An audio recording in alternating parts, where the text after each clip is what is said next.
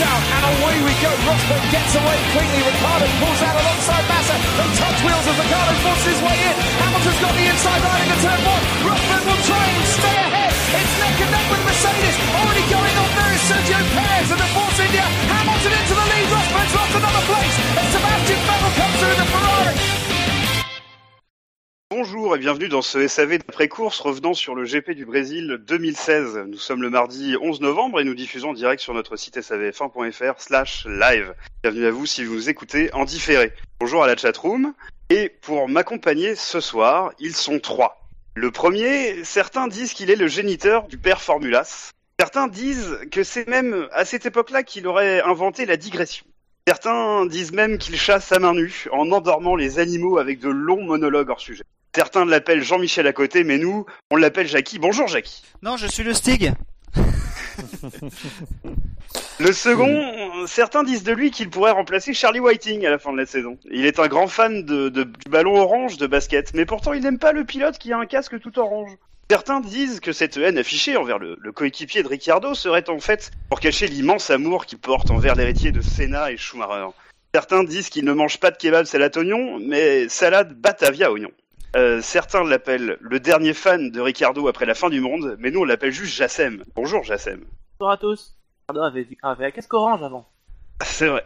Enfin, notre euh, dernier chroniqueur ce soir, et comme si vous le savez peut-être, si vous nous suivez sur les réseaux sociaux, c'est un invité de marque.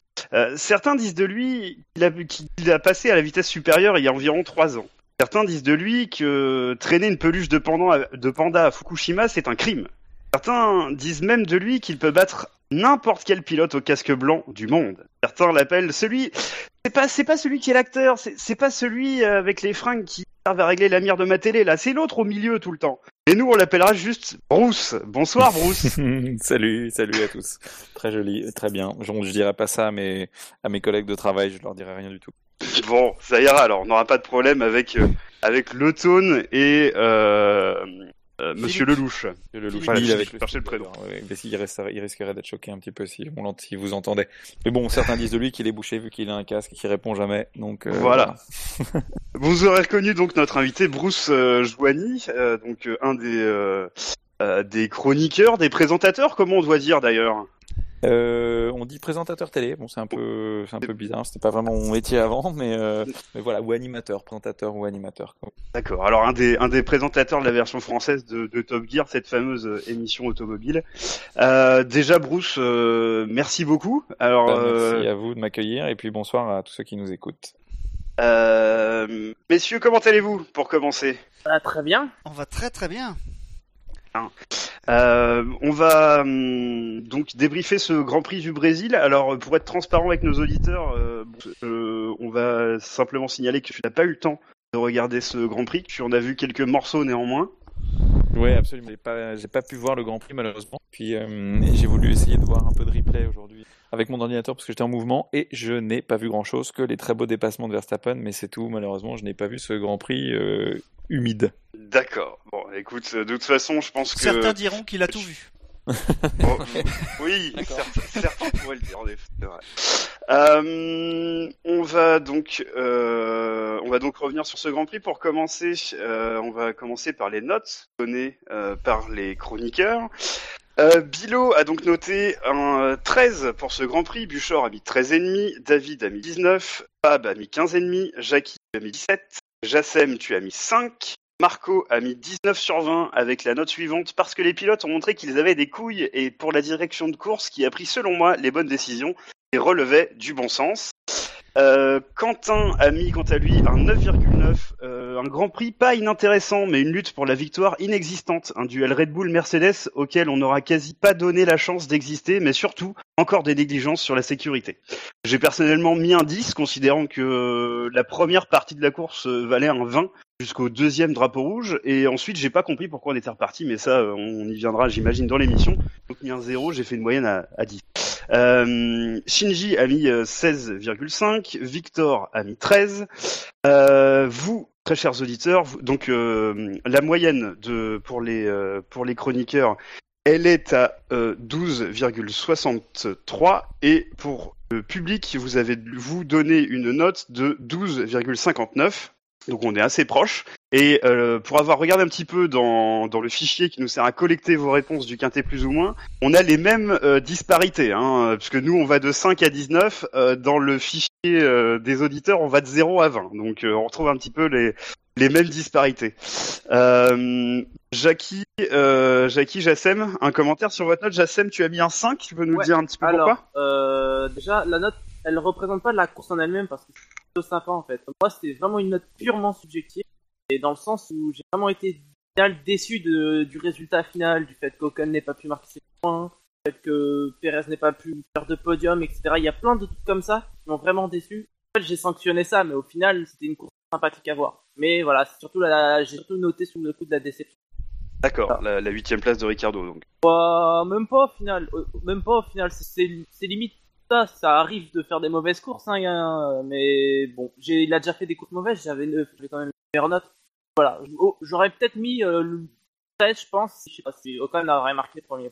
Et bon, ça reste une note euh, vraiment déceptive par rapport au résultat. Toi, Jackie, tu as mis 17. Est-ce que tu peux nous en dire un petit peu plus euh, oui, en fait, rapidement? moi- moi j'ai, merci. moi j'ai mis l'allusion. euh, Bruce ne la comprend pas, mais moi je la comprends bien. Euh, en fait, moi j'aurais, si j'avais suivi euh, mon, mon, mon critère, mes critères habituels, hein, j'aurais mis 8. Mais euh, vu ce qu'a fait Max au- aujourd'hui, j'ai rajouté 9 points parce que Ah vraiment. là là là là. Je, je vois déjà le drama se profiler sur Non, le... non, mais je, je, je pense que je pense que Max a sauvé la a sauvé ce Grand Prix euh, d'un désintérêt parce que on a vu que lui avait vraiment euh, osé pas mal de choses, des choses complètement différentes et c'est ce qui c'est parce qu'il était différent des autres que on voyait on, on a que c'était très intéressant justement grâce à ça en fait. Le, le, le fait qu'il soit euh, qu'il soit par exemple à l'extérieur euh, euh, en sortie DS sur la sur la sur la ligne on va dire de trajectoire pluie comme disaient euh, Villeneuve et Febro fait qu'il avait une vitesse hallucinante en sortie et pouvait doubler quasiment à ce, à cet endroit-là mais j'y reviendrai un peu plus tard Voilà.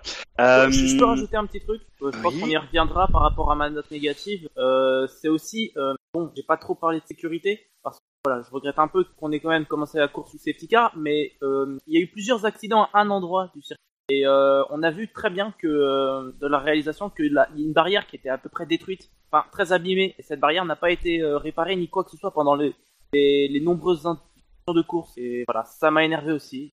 Je rajoute ça un peu dans, le, le plus scandaleux dans cette histoire, je suis d'accord avec toi, euh, c'est un point qu'on va soulever plus tard, mais c'est pas grave, euh, c'est que cette barrière-là, elle était déjà dans cet état-là avant le début de la course. en plus. Euh, ça, ça c'est grave. donc à quoi servent les inspections d'avant-course euh, C'est un gros mystère, ça, quand même. hein.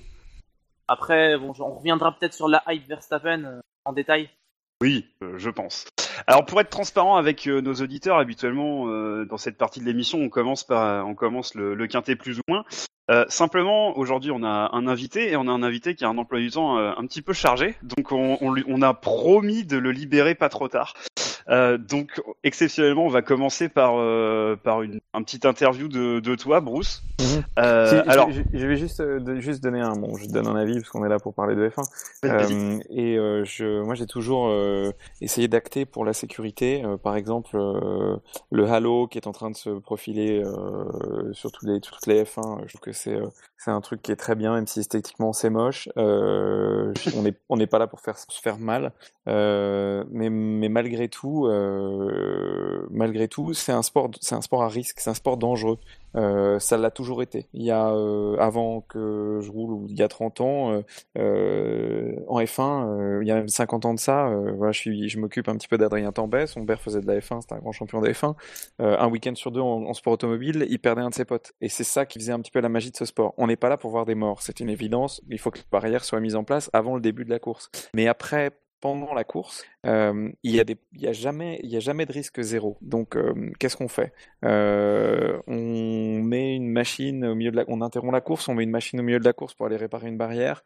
On a vu ce que ça fait au Japon avec Jules, c'est hyper compliqué. Et il c'est y a long. toujours une petite, et c'est très long, et puis après ça fout le bordel, et puis, puis c'est en direct, donc c'est juste pas possible. Donc il y a, il y a des, cas de figure où le risque zéro n'existe pas. Les pilotes, ils sont là, ils ont des yeux, ils savent qu'il y a une barrière qui est pétée à tel endroit, ils savent savent qu'ils doivent prendre un petit peu plus de, un petit peu moins de risques à tel ou tel endroit. Et malheureusement, euh, ou heureusement pour ce sport qui malgré tout devient de moins en moins intéressant parce que les caisses sont de plus en plus faciles à conduire, euh, bah, il faut un petit peu de risque. Et puis euh, c'est la responsabilité de chacun après. Euh, et malheureusement, il arrive des accidents et on peut essayer de les annuler ou de les limiter de plein de façons différentes, mais il y a toujours un facteur risque. Et aujourd'hui sous la flotte, bon, ça roule toujours très vite, mais il y en a plein qui ont tapé. Il n'y a, a, pas eu de bobo quoi. Euh, et aujourd'hui, on voit des cartons gigantesques. Il y a même depuis 10 ans, on voit des cartons gigantesques. On pense au carton de Kubica au Canada. Il prend un espèce de fly monstrueux, la caisse elle est détruite. Il a rien.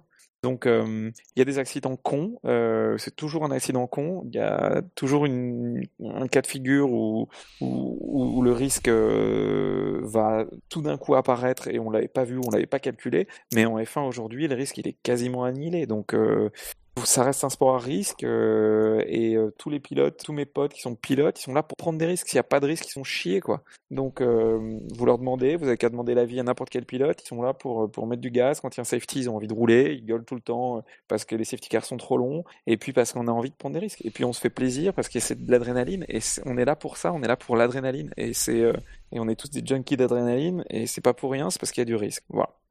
D'accord, je rajouterai un petit truc, c'est que euh, par rapport à la réparation de la barrière, c'est sûr que ça met un certain temps, mais je pense que les commissaires enfin, avaient eu le temps, étant donné qu'il y a eu deux drapeaux rouges, plusieurs safety cars. Mmh. À ce moment-là, je pense qu'ils avaient le temps de réparer la barrière en question. Ouais, Après, dire que c'est au Brésil. Hein. C'est au Brésil. C'est vrai, c'est vrai, c'est vrai que c'est au Brésil, mais bon. Oui, Après, j'ai voilà. pas vu le Grand Prix, voilà. mais c'est sûr que c'est mieux. C'est sûr que c'est mieux. Je dis pas que je dis pas Après, on s'en fout, le reste, on roule. Je suis entièrement d'accord. Pour, pour te dire euh, où elle était cassée la barrière, c'était juste avant l'entrée des stands. Euh, à, dans une zone à haute ah ouais, vitesse où, où, là, euh, à la fin du Grand Prix, ils étaient obligés d'un petit peu lever le pied parce qu'à cet endroit-là, il y avait forcément de l'aquaplaning. C'est pour ça que Massa a tapé. Euh, ouais. Il a tapé justement pas très loin de cette zone et euh, voilà, c'est Bon. Il y a Alonso qui a déjà mangé ce mur en fait. Je sais pas si il a mangé extérieur lui, pas il intérieur. extérieur, c'était intérieur là. Euh... En 2003 ça en plus, c'était il y a longtemps. Ouais, c'était le mur en béton hein, quand il était c'était encore il était encore chez Minardi non? À l'époque à l'époque il y avait Renault, les débris C'était Renault, ouais. Non non, il était chez Renault et il a il a eu des soucis avec les débris en fait du Jaguar, je crois que c'était de de Irvine, je crois. Il a eu un accident et quelques enfin ils ont les, les commissaires ont pas eu le temps d'intervenir et il s'est craché avec ça en fait. Ah mais il est arrivé un demi-tour après donc euh... Euh, oui, a... oui, non, mais oui, je, là, y a... je vais pas revenir là-dessus. Ouais, il y a Anon euh, 8718 qui dit pneu Pirelli, pneu Savonnette aussi 1. Euh, mmh. Et ouais. effectivement, euh, je sais pas si c'est lié aux revêtements, euh, je sais pas s'ils ont ils ont euh, resurfacé avant la course, mais effectivement, là, les pneus Pirelli sur la pluie aussi, apparemment, ça s'est dégradé, c'est moins efficace que ce que ça l'était avant. Ça, c'est pas étonnant non plus parce qu'en termes de production chez Pirelli, c'est pas des champions non plus. Et euh, on parle même pas des pneus slick euh, sur le sec euh, où ils ont carrément pas la technologie pour être en F1. Mais bon, ça c'est un avis personnel. Et voilà. Après, pour les pneus pluie, je rajouterais nuancerai un petit peu dans le sens où euh, ils n'ont pas eu les tests qu'ils voulaient parce que Pirelli a longtemps réclamé des tests pour pouvoir euh, justement faire une bonne évaluation de la dégradation des pneus et de des voilà même des re, enfin, du, du rejet euh, d'eau que les pneus peuvent faire et ils ne les ont pas eu. Du coup en fait dans cette situation où euh, Pirelli sont en gros à un peu enfin, naviguer à vue pour en jeu de mots hein, et mmh. à naviguer à vue pour en fait proposer en fait ce genre de pneumatique. C'est ça le problème en fait. Ça vient Ouais. pas forcément de Pirelli mais en fait de, du manque de tests ont eu quoi. Je suis d'accord, c'est vrai qu'ils testent beaucoup moins en F1 aujourd'hui, mais Pirelli ils sont en F1 depuis combien d'années maintenant? Ça Ah. fait combien d'années qu'ils font des pneus 2011, enfin ils sont revenus depuis 2011, mais ils ont eu une longue période où il y a eu Goodyear, où il y a eu euh, Oui, oui. Michelin et Bridgestone. Je suis d'accord avec toi, mais, mais t'imagines 2011, le nombre de data qu'ils ont et de fois où ils, roulent, où ils ont roulé sous la flotte. Et ils, Ah. ils doivent avoir un pneu de pluie qui tient la route, euh, ils doivent avoir un pneu de base qui, qui doit fonctionner sans avoir besoin d'essai euh, milieu d'année en 2016 après 4 années ou 5 années de F1. Tu vois, il doit avoir un pneu euh, qui doit fonctionner. Et, et si tu veux, ils pensent, là les pilotes ont carrément dit que le pneu pluie, il s'est dégradé par rapport à ce qu'il était avant, cette année. Ils ont connu eux. Donc, euh, moi, je, trouve, je trouve, euh, je, je, là, je suis encore gentil sur ce que je pense de Pirelli en F1 parce que c'est vraiment, vraiment catastrophique parce que j'ai vu des trucs quand j'étais sur place. parce que je m'occupais d'un pilote qui s'appelle Jasmine Jaffa qui euh, a testé un peu pour euh, Mercedes et du coup j'ai fait pas mal de grands prix et euh, avec eux et pas mal de séances de test. J'ai vu des pneus d'échapper, c'est-à-dire que le pneu, il se, le, le- la gomme, en fait, je me suis pensé à un rubber, la gomme, elle quitte la carcasse sur un freinage des pneus neufs. Et j'en ai vu, mais à la pelle, et à la pelle, et à la pelle. C'est-à-dire que En Pirelli, mais bien sûr, en F1. Et, le, et la FOM, ils ont pas le droit de le montrer à la télé, quoi. Mais les gars bien. Pirelli, ils sautent avec des couvertures, ils sautent avec des couvertures, ils cachent les pneus. Après, il y a pas eu la la, je sais pas si vous vous souvenez, il y a eu l'affaire euh, Grand Prix de Grande-Bretagne 2012 de 2013, je sais plus quelle, où on voyait carrément Vergne, euh, voilà quoi, en pleine ligne droite, on le voyait carrément le pneu, euh, le pneu partir quoi. Oui, oui, mais c'est- clair. Mais, ouais. mais c'est clair. Tu, j'ai vu des pneus d'échapper complètement. Donc du coup, euh, tu fais un freinage, Hamilton, il arrive au bout de la droite, il tape les freins en Malaisie, poum, il fait un freinage, le pneu il se décolle, plus de gomme sur la carcasse. C'est hallucinant. Et la carcasse, entre nous soit dit, qui est pas du tout en fibre, qui est encore en métal et qui a une technologie qui s'utilisait il y a 20 ans en F1. Alors, Alors, quand on entend depuis dire- cette année, elle est en Kevlar. Ah ok, bon putain, depuis cette année. Ouais, Bon, depuis cette année. Mais ça n'empêche que euh, tu as raison, le- la- les pneus pluie ont un problème parce que on va pas me faire croire qu'au début de la course, euh, il y avait il y avait de la nécessité d'évacuer 70 d'eau par seconde, ce qui est théoriquement la- euh, ce que ce qui est capable d'enlever le, le- le- et euh, il y avait de l'aquaplaning même avec euh, même avec ça. Alors je sais pas, toi t'es pilote, t'as déjà roulé sur en mouillé avec des pneus différentes marques. hein. Euh, la pluie euh, avec des pneus larges, qu'est-ce qui se passe? Est-ce qu'on a est-ce qu'on a quand même du grip en latéral? Est-ce que l'aquaplaning vient tout de suite? C'est des questions que je me pose moi. Oui, oui, tout à fait. Je vais y répondre. Il y a, il y a euh, Björn, euh, SAVF1 là qui, qui a mis euh, Yokohama. Eh bien moi, c'est japonais Yokohama. Alors, faut savoir un truc, c'est que les pneus Yokohama, c'est les pires pneus que j'ai jamais roulés sous la flotte. C'est une catastrophe, mais c'est c'est à, c'est à se chier dessus tellement tu te fais peur avec. Euh, parce que roulé- Ouais. il, il est juste bon pour faire pour faire semblant d'avoir un truc qui tient la route. Hein. Sa BM, on sait très bien qu'elle tient pas la route. hein. Euh, et en gros, en gros, euh, des pneus, bah, plus les pneus sont larges, plus euh, il y a de chances de faire de l'aquaplaning. C'est pour ça qu'on surgonfle les pneus pour euh, rendre la surface ou la phase de contact un petit peu plus étroite. Ouais. Aussi, de façon à ce que ça évacue plus d'eau, mais aussi à atteindre une température de fonctionnement un petit peu plus rapidement parce que plus la bande est étroite, plus elle va chauffer. Euh, voilà. Et du coup, euh, bah, du coup, les Yokohama, c'est une cata et on voit des différences absolument énormes entre les différents pneus, mais c'est juste hallucinant. Typiquement, euh, en GP2, à l'époque, il y avait des Bridgestone et les Bridgestone sous la pluie, ça roulait, euh, plus les chronos en tête, puis ça dépend des circuits, mais, mais en, en roulant, vous pouviez attaquer, mais, mais comme avec des slicks, c'était diabolique, c'était hallucinant. Et il y avait Ouais, aussi un Bridgestone pic, donc, était super bon en pneus. ah mais oui, mais Bridgestone et Michelin, Michelin aussi, mais Bridgestone ils ont euh, cette capacité à faire un pneu qui est euh, avec un gros pic au début, donc quand le pneu est neuf, pendant un ou deux tours, pendant un ou deux, un ou deux tours, vous avez vous avez du grip à gogo quoi. C'est difficile de savoir où, est la limite et il se passe rien. Prenez pas un coup de sûr, rien. Donc c'est vraiment di- diabolique. Et je voudrais juste finir ou, continuer, je sais pas, on va peut-être pas épiloguer sur les pneus 107 ans, mais euh, j'entends beaucoup de gens dire que si Pirelli fait ses pneus qui euh, qui ont euh, vraiment vraiment une grosse dégradation ou une- dégradent très très vite ou c'est vraiment une cata en termes de de, de deg, euh, c'est volontaire. Mais et que c'est pour faire le spectacle. Mais ça n'a jamais été le cas. Ce n'est pas volontaire du tout. Les, équipes de F1, ils s'arrachent les cheveux. Ça n'a jamais été le choix euh, ni de la FIA, ni de la FOM, ni, qui que ce soit. C'est juste que Pirelli, ils n'ont pas la, la vraie techno et la bonne techno pour faire des slicks qui tiennent la route. Et que si demain on remet des Michelin ou des Bridgestone d'il y a 10 ans, euh, ils vont rouler 5 secondes ou 6 secondes plus vite. Il faut savoir qu'en Super Formula au Japon, ils ont des pneus Bridgestone qui sont fabriqués au Japon. Euh, et ils, ils- les caisses font presque 300 chevaux de moins que les F1. Elles sont certes très appuyées, mais ils seraient sur la grille de départ de F1, ils seraient pas derniers. Ils seraient, je crois, aux alentours de la dixième place en bleu, le mec qui fait la pole. Et ce n'est qu'à cause des pneumatiques. La F1 aujourd'hui devrait rouler mais 5 ou 7 secondes plus vite selon le circuit, juste à cause des pneus. Et la preuve, c'est que récemment, j'ai lu un article comme quoi euh, euh, Pirelli annonçait qu'ils allaient enfin faire des progrès sur la dégradation. Mais si c'était volontaire de faire une dégradation de merde, eh ben, ils feraient pas des progrès sur la dégradation. Moi, je connais des ingés de chez Pirelli, qui, des ingés pistes qui remontent en permanence des informations à l'usine, et l'usine, ils changent que dalle, parce qu'ils sont, ils sont pris à défaut en permanence sur, sur, euh, sur la perfo euh, de la dégradation, quoi. Donc voilà, je voulais juste dire ça. En tout cas, la, FIA euh, et la FOM communiquent sur le fait que c'est un choix de leur part à la, à la FIA et la FOM de demander à, à, à Pirelli de faire des se dégradent. Oui, mais euh, je pense que c'est peut-être que de la com. En, en fait, voilà, en fait, euh, il faut, euh, il faut savoir que euh, ils ont un- que, que Pirelli fournit les, les pneus. Je connais pas exactement le, le, le deal, mais c'est simplement du lobbying et ils vont pas dire le contraire et ils peuvent pas casser du sucre sur le dos de Pirelli qui est bien gentil de leur fournir les pneus. Enfin, qui, est content aussi d'être là et tout le monde, euh, personne ne peut dire du mal de que ce soit. C'est contractuel en fait en F1. D'ailleurs, on a bien vu dans les interviews quand Julian Palmer s'est tollé, euh, il a dit que c'était un problème de. On lui a demandé euh, explicitement de dire si c'était un problème Pirelli. On a dit non, non, non, c'était pas un problème de pays, c'était à cause de la visibilité. Oui, non, mais tout à On a déjà vu des pilotes des Pirelli. quoi. Oui, oui, et, et se faire rappeler à l'ordre sévèrement, hein, euh, Oui, Sébastien aussi, oui. Vettel, euh, notamment. Et depuis, il dit plus. Non, étonnamment. Euh, juste pour répondre à une question technique d'Anon, euh, c'est un, c'est un V6 turbo qui fait 620 chevaux pour être précis. Voilà. En super Formula, donc. pour, En super formule. Oui, Pour pardon, ceux qui n'auraient pas le excusez-moi, chat oui, devant les yeux. Voilà, exactement.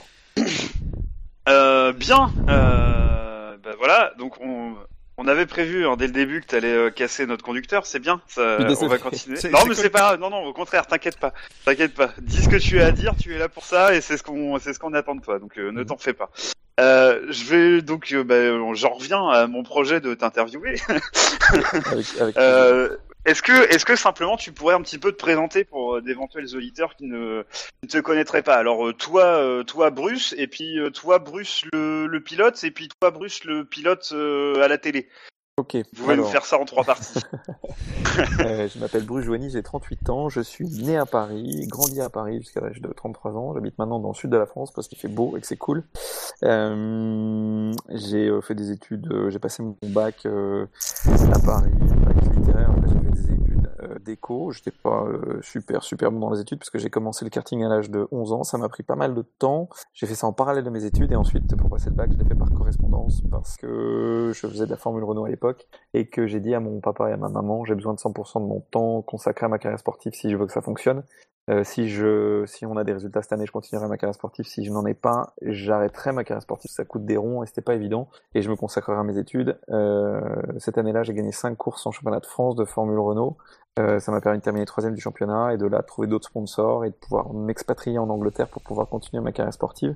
Alors Après, attends, on va faire juste une petite pause si tu me le permets. Il y avait qui Ouais. à cette époque-là sur le plateau, euh, En sur le France, plateau de la Formule Renault en France, ouais. Est-ce qu'il y avait des, des noms qu'on connaît ou Non, je pense pas trop. Il y avait Mathieu Ouais. Zangarelli, il y avait euh, Lucas Lasserre, il y avait euh, Matthew Davis, c'était un Anglais, il y avait Julien Beltoise, il y avait Renaud Malinconi, il y avait Romain Dumas, qui a quand même gagné. Ah, quand même, oui. Ouais, ouais.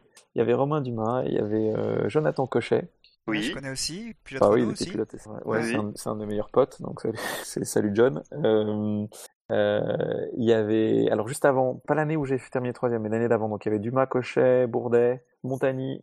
Euh, la première année, il y avait Sébastien Enjolras qui était là, qui malheureusement est décédé euh, lors des essais aux 24 heures du Mans.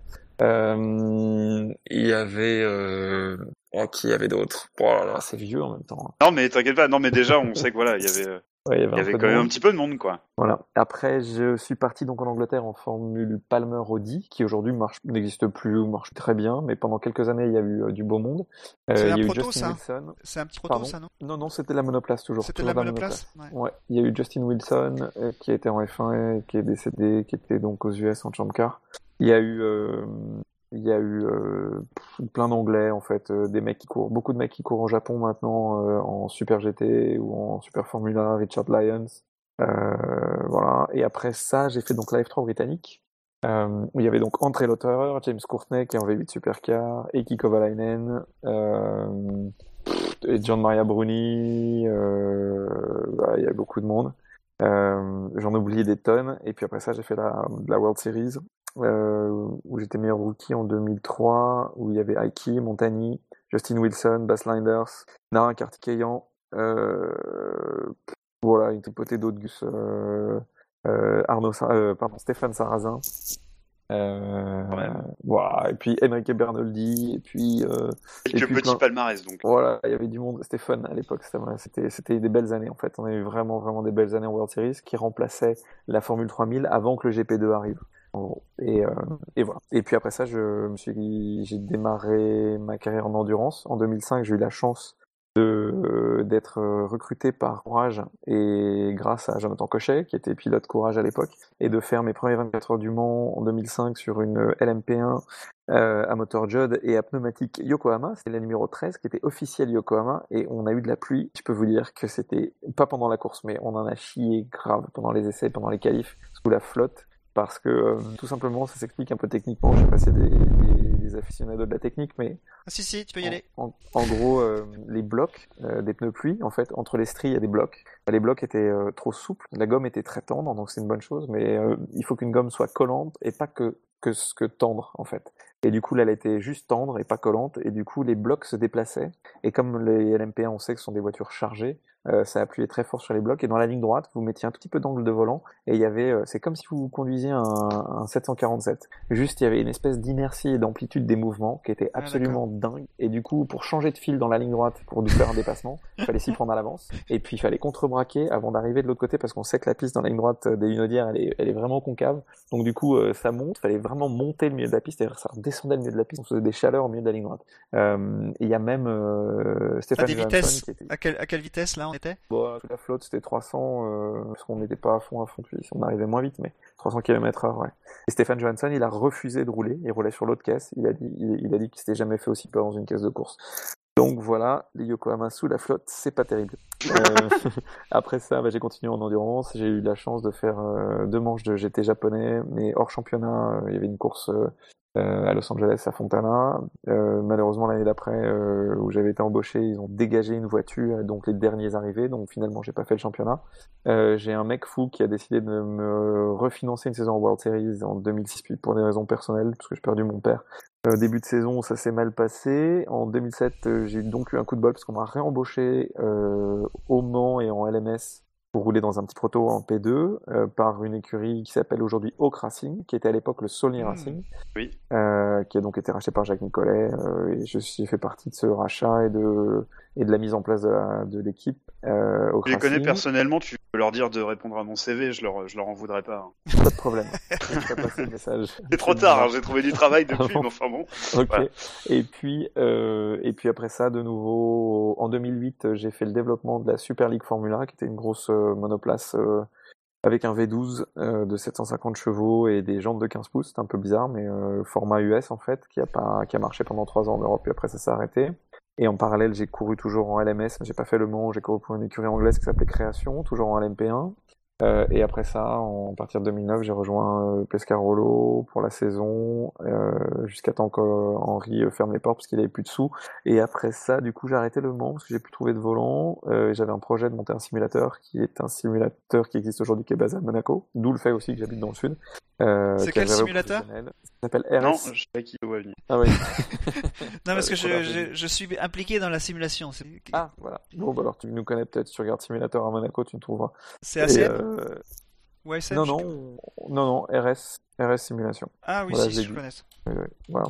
Et, euh, et après ça, j'ai donc fait quelques courses d'endurance pour Peugeot avec euh, des petites caisses, mais euh, au moins c'était intéressant. J'avais pas partagé une voiture avec avec un gentleman driver comme comme au Mans, ça se profilait. Et j'ai roulé avec Alex Prema et Jonathan Cochet au 24 heures du Nürburgring sur une RCZ diesel au début, puis essence par la suite, et on a été jusqu'à, c'est une belle aventure parce qu'on a été jusqu'aux 12 heures de Bathurst.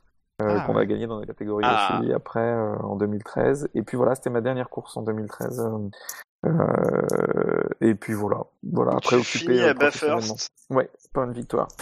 Alors c'est un circuit qui est peut-être un petit peu moins connu par les, les, fans de F1 mais c'est un circuit qui est absolument légendaire. C'est c'est quelque chose qui est mériterait l'appellation de, de toboggan de d'Australie quoi Ouais, car carrément. Euh, euh, c'est un peu notre char. Enfin, disons, disons que là-bas, il y a peu de circuits et que euh, c'est un très beau circuit pour ce qu'ils ont en Australie, même s'ils ont Adelaide, même s'ils ont Melbourne, tout ça. Tout le reste, il n'y a vraiment pas grand-chose.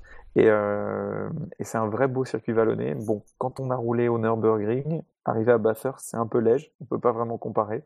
Mais euh, pour ceux qui connaissent euh, Charade, par exemple en France, qui est un très beau circuit, bah, Charade, c'est, ça peut se comparer un peu à Bathurst. Euh, voilà, c'est un beau circuit, c'est cool, il y a une section qui est sympa, mais bon, c'est pas non plus un truc de ouf dingo, quoi. Voilà, je suis désolé de casser un peu le mythe. D'accord, oui, là tu me casses mon mythe, sincèrement. parce que c'est un des circuits que je préfère, mais. voilà. Mais non, mais c'est très sympa. Il y a une très bonne ambiance et tout, voilà. D'accord. Alors, je, je, vais juste, euh, avant de te, te, faire venir sur comment tu es arrivé euh, à la télé, avec euh, ton CV de, de, pilote long comme le bras, comme on. Ouais, pardon. J'ai cru comprendre que, que tu étais impliqué dans le management de pilotes. Tout à l'heure, tu nous as, parlé d'Adrien Tambay, de, de Jaffa. Qu'est-ce que tu fais pour ces pilotes ou qu'est-ce que tu as fait? Est-ce que c'est toujours une activité qui est d'actualité? Oui, oui, tout à fait. En fait, c'est mon boulot principal. En fait, c'est j'ai une boîte de, où je m'occupe de la carrière de jeunes pilotes. Peux la nommer, hein, on n'est on n'est pas soumis au Ouais, CSA. pff, En fait, ça s'appelle. en fait, c'est complètement inconnu. Ça s'appelle Icon Consulting. Je fais pas absolument pas de publicité de cette boîte parce que euh, c'est pas, je la mets pas en avant. Je veux dire, c'est mes services en tant que que manager ou qu'agent. En fait, c'est plus du, bon, c'est du management euh, plus qu'autre chose. À l'origine, j'ai fait beaucoup beaucoup de coaching. J'ai commencé en 2003 après ma ma dernière saison d'F3 britannique. L'équipe pour laquelle je roulais m'a demandé de venir faire un peu de mise au point. Euh, parce qu'ils avaient une, euh, une des nouveaux pilotes qui étaient pas super, euh, qui étaient des, des, des rookies et du coup au niveau mise au point c'était pas ça. Et en, en venant faire la mise au point, j'ai aussi donné quelques conseils aux pilotes et l'équipe m'a demandé de revenir le week-end d'après pour les coacher. Et puis c'est parti comme ça en fait. J'ai a priori je suis assez bon pédagogue et puis surtout j'aime bien transmettre ce que je sais. Du coup, bah, j'ai commencé à faire du coaching en 2003 et puis depuis je n'ai jamais jamais arrêté. J'ai fait du coaching dans dans beaucoup de disciplines, euh, quasiment toutes sauf la F1, j'ai envie de dire, et puis le NASCAR aux US ou le Champ de car, mais euh, toutes les catégories de toutes les monoplaces en fait, de la plus petite, de la de la pas de la campus, mais celle d'après la campus, de la Ford, de la Renault, la F3, la Formule Master, euh, de la 3000, euh, du GP2, du GP3. euh, voilà, j'ai coaché un peu partout, aussi en proto du coup parce que je me suis, euh, j'ai roulé avec des gentleman drivers, mais mais euh, mais voilà, c'était donc mon boulot euh, principal, c'était le coaching, qui s'est ensuite un peu transformé en management parce que de par le fait que j'ai quand même pas mal roulé, un peu aux US, un peu au Japon et beaucoup en Europe, j'ai beaucoup de contacts et du coup euh, j'ai des contacts dans les équipes et les pilotes veulent que je, leur profile un peu un plan de carrière et trouver les bonnes écuries. Donc euh, voilà, je trouve des écuries pour les pilotes ou des pilotes pour les écuries et puis surtout j'essaie d'accompagner euh, des jeunes euh, pour essayer de faire aboutir leur carrière. J'étais avec Jasmine Jaffa pendant 8 ans. Et puis, euh, bon, il a un peu contre-performé malheureusement, mais on est allé assez loin quand même. On allé aux portes de la F1. On avait un gros sponsor qui nous aidait, parce qu'aujourd'hui, sans sponsor, ça marche pas. Et malheureusement, le sponsor s'est retiré juste avant l'accession euh, possible à la F1, parce qu'on avait une petite porte ouverte chez Force India. Euh, je m'occupe aussi un petit peu d'Adrien Tambec, qui est un peu mon petit frère, qui court en DTM en Allemagne. Et là, je viens de signer Franck Pereira, euh, aussi euh, sous contrat de management euh, récemment, euh, qui a signé avec une écurie en Blancpain. Et puis euh, voilà, j'en ai j'en ai des plein d'autres, mais c'est du coaching pur. Là, c'est plus du management. Alors, on nous soumet deux questions extrêmement intéressantes sur le, sur le chat. Euh, on nous demande est-ce que tu t'as coaché le tone euh, pour la Caterham? À mort, à mort. Alors en fait, la petite blague, c'est que le tone. Pour les fringues? Non, bah non, non. Là, pour les fringues, il est incoachable. Euh... C'est trop tard, c'est Et puis, et puis pour ceux qui savent pas, en fait, les Tone, Tone s'habille comme ça tous les jours. C'est-à-dire que c'est pas pour la télé qu'il s'habille comme ça. Tone Ah s'habille oui, comme oui. ça. Non mais ça se voit, ouais ça, Ça, se ça, on sent, le- hein. ça se lui, en fait, il joue pas la comédie, euh, il est lui-même euh, autant que possible. Euh, et l'autre question, c'était quoi déjà? Tu me dis, ah oui, si je l'ai coaché. Mais oui, alors je me souviens, pour la petite, petite anecdote, je me souviens, j'étais en voyage pour la Formule AE, parce que je fais du, aussi du coaching en Formule euh, au Mexique, et puis j'ai passé par les US euh, pour, euh, pour rentrer chez moi, et euh, j'étais à Los Angeles le soir en attendant mon avion du lendemain matin.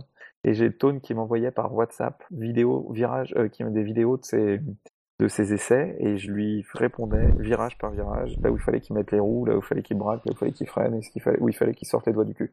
Voilà. Donc du coup, je, coach le Tone depuis ses débuts en Caterham euh, à mort. voilà. Très bien. Il a une Euh, marge et de on- progression. je- Et, et je dois dire gratuitement, je précise, gratuitement. Quelle camaraderie dans cette équipe, euh, dans, dans l'équipe de, de Top Gear France. En plus, euh, le, le fifth, le, le Philippe Lelouch qui a appris à fifter. Ah oui, il a appris à frifter, je sais pas où il a trouvé ce mot, mais effectivement. C'est- Enfin, il, a, il est toujours en phase d'apprentissage, hein, je vous rassure. Euh, et on nous pose une, euh, enfin, une deuxième question ou une remarque, euh, qui est que tu devrais euh, peut-être te rapprocher des pilotes Audi. Alors ça nous éloigne un petit peu de la F1 parce qu'on parle Non, de l'arrêt du programme LMP1 en Audi, mais Audi en LMP1 pardon. Oui, effectivement, bah ouais, bah non, en fait, euh, en fait, ils sont déjà bien placés. euh, c'est plus des tout jeunes là-bas, donc euh, ouais, c'est clair qu'il y aurait du boulot là pour les pilotes Audi. A priori, l'auteur ça, irait chez, chez Porsche. Oui, à mon ça, avis, ouais. va fermer une éventuelle porte pour Montoya. Je suis absolument déception de cette Ah merde, c'est con ça. Ouais. Ah, je suis dégoûté, Patrick Lecour. Ça, se, ça commence à être. compliqué. Ouais, surtout qu'il euh, rentrait dans la voiture. Oh, ça va Euh, et j'ai eu euh, l'auteur en fait, c'est ma génération, donc on est un peu potes. Et, Ouais. euh, Il m'avait dit il y a trois semaines, il m'avait pas dit, mais m'a dit ça a été euh, une vraie prise de, de, de tête euh, tellement c'était difficile. C'était, euh, j'étais dans le luxe complet, donc en fait il a eu des offres de partout. C'était son choix d'aller faire Porsche, mais il avait évidemment une offre de chez Toyota. Et, euh, et bon voilà, il s'est orienté chez Porsche. Tant mieux pour lui, c'est cool, il mérite. et c'est quand même oui. surtout un meilleur choix, je suis d'accord. Donc, euh, j'en arrive donc à, à, à ton, à ton actualité. Euh, donc, on te retrouve euh, tous, les, tous les mercredis sur, sur RMC Découverte. Alors, je crois que c'est le canal 24. Je t'avoue que j'ai pas eu le temps de vérifier avant l'émission. À 20h45, donc chaque mercredi, dans, dans la version française de Top Gear, hein, cette légendaire émission. Euh, à la base sur la BBC et puis qui a fait des déclinaisons locales un petit peu après, euh, un petit peu partout. Euh, comment tu t'es passé des 12 heures de Bathurst à Top Gear c'est une bonne question. C'est un peu le fruit du hasard en fait. J'ai, euh, pour pas le citer, j'ai un pote qui s'appelle Romain Yanetta, qui est un- aussi un pilote auto qui faisait un peu de, coaching, mais, pas euh, plus euh, pour des jobs tamas. Mais bon, voilà, Romain qui m'appelle pour me demander un truc, et puis on, en échangeant au fil de la conversation, il me dit euh, T'as vu qu'il y avait le, le casting de Top Gear? Est-ce que tu l'as fait? Ce serait vachement bien pour toi. Euh, et puis j'ai dit bah non, je suis pas au courant, on m'a pas appelé, euh, non non absolument pas. Il me dit putain, j'appelle la nana de, j'appelle la nana du casting parce que euh, parce qu'il faudrait que tu y ailles, ça pourrait être marrant. Alors je dis ok. Et J'étais à ce moment-là en Australie parce que ma femme est australienne et du coup euh, du coup il, il me dit ça. Je dis bon bah ok. Deux minutes après, il y avait effectivement la directrice de casting qui m'appelait pour me demander si ça m'intéressait.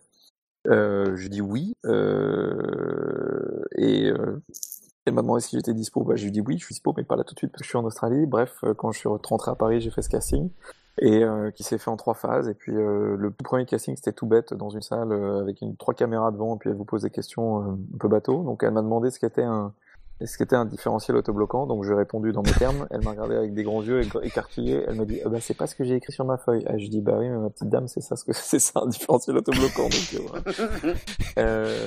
et puis euh, elle m'a dit bon j'ai besoin de vous revoir euh, fin de semaine. Et du coup je suis allé là-bas et puis j'ai compris euh, lorsqu'on a fait en fait on était on était encore une quarantaine et puis ils ont fait des essais avec trois gus puis à chaque fois je faisais partie des essais. Dis bah ça sent bon mais c'était pas du tout prévu en fait. J'y suis allé plus par curiosité qu'autre chose. J'avais jamais fait un casting de quoi que ce soit. Et et puis finalement ils m'ont appelé en me disant bah là c'est bon pris c'est une bonne nouvelle. Et là, du coup, j'étais déjà bien occupé parce que entre les déplacements pour, pour mes pilotes et euh, le simulateur à Monaco, j'ai quand même un emploi du temps assez chargé avec beaucoup, beaucoup de déplacements et je savais pas si j'allais pouvoir le faire. Donc euh, j'en ai parlé à ma femme, je lui ai dit qu'est-ce que je fais? Est-ce que je fais ou est-ce que je fais pas? La décision était euh, euh, vraiment, hein, la décision n'a pas été super simple, mais en même temps, je me suis dit que c'était un nouveau boulot, un nouveau challenge et, et que c'était intéressant à faire. du coup, je suis allé. J'ai cru comprendre que tu avais des, des facilités de communication, hein, parce que tu disais toi-même que tu étais pédagogue, que tu aimais transmettre. Euh, est-ce que est-ce que c'est quelque chose qui t'a servi euh, devant les caméras et qui t'a permis d'être à l'aise tout de suite? Ou alors est-ce qu'il a quand même fallu que la production euh, t'aide un petit peu? Alors je dirais pas qu'elle t'aide, mais vraiment qu'elle mette en place des moyens spécifiques pour te former à ce qui est quand même, comme tu disais, vraiment un nouveau un nouveau un nouveau boulot quoi. Euh, oui, oui, hein, mais non, c'est c'est c'est complètement un nouveau boulot parce que parce que euh, il faut, bah, je sais pas, les, pour ceux qui ont vu la saison 1, euh, c'était une cata. hein. Sur les plateaux, c'était hyper difficile. On avait du texte à apprendre par cœur. Si on loupait à la moindre virgule, ils nous faisaient refaire. On n'avait pas de prompteur, donc euh, moi j'étais pas très bon en récitation à l'école. Donc euh, imaginez euh, deux secondes avant, avec 200 personnes autour, il faisait 5 degrés dans le dans le hangar de Top Gear, on se, on tremblait des pieds à la tête et par le et par le track et par euh, par par le froid euh, c'était une c'était laborieux effectivement il y a Ligan qui a écrit c'était laborieux c'était hyper laborieux parce que même si on devient bon on refait toujours au minimum deux ou trois prises pour avoir différents angles de caméra parce que le réalisateur veut avoir plusieurs prises pour pouvoir taper dedans et faire son montage alors imaginez déjà faut en faire deux pour en avoir deux de bonnes, déjà pour en avoir une de bonne, c'est compliqué, mais à l'époque, il fallait deux ou trois de bonnes. Alors, accrochez-vous. Non, non, c'était, c'était très dur. Donc déjà, les plateaux, c'est compliqué. Et ensuite, les sujets, savoir que les gens de la BBC, ils ont pas tellement fait de, ils ont pas fait d'émissions, enfin BBC France, ils ont pas fait d'émissions sur l'automobile avant. Donc du coup, euh, difficile de filmer l'automobile, difficile d'avoir les caméras placées au bon endroit dans, dans, les caisses, donc plein de problèmes techniques. Il fallait que tout le monde se rôde.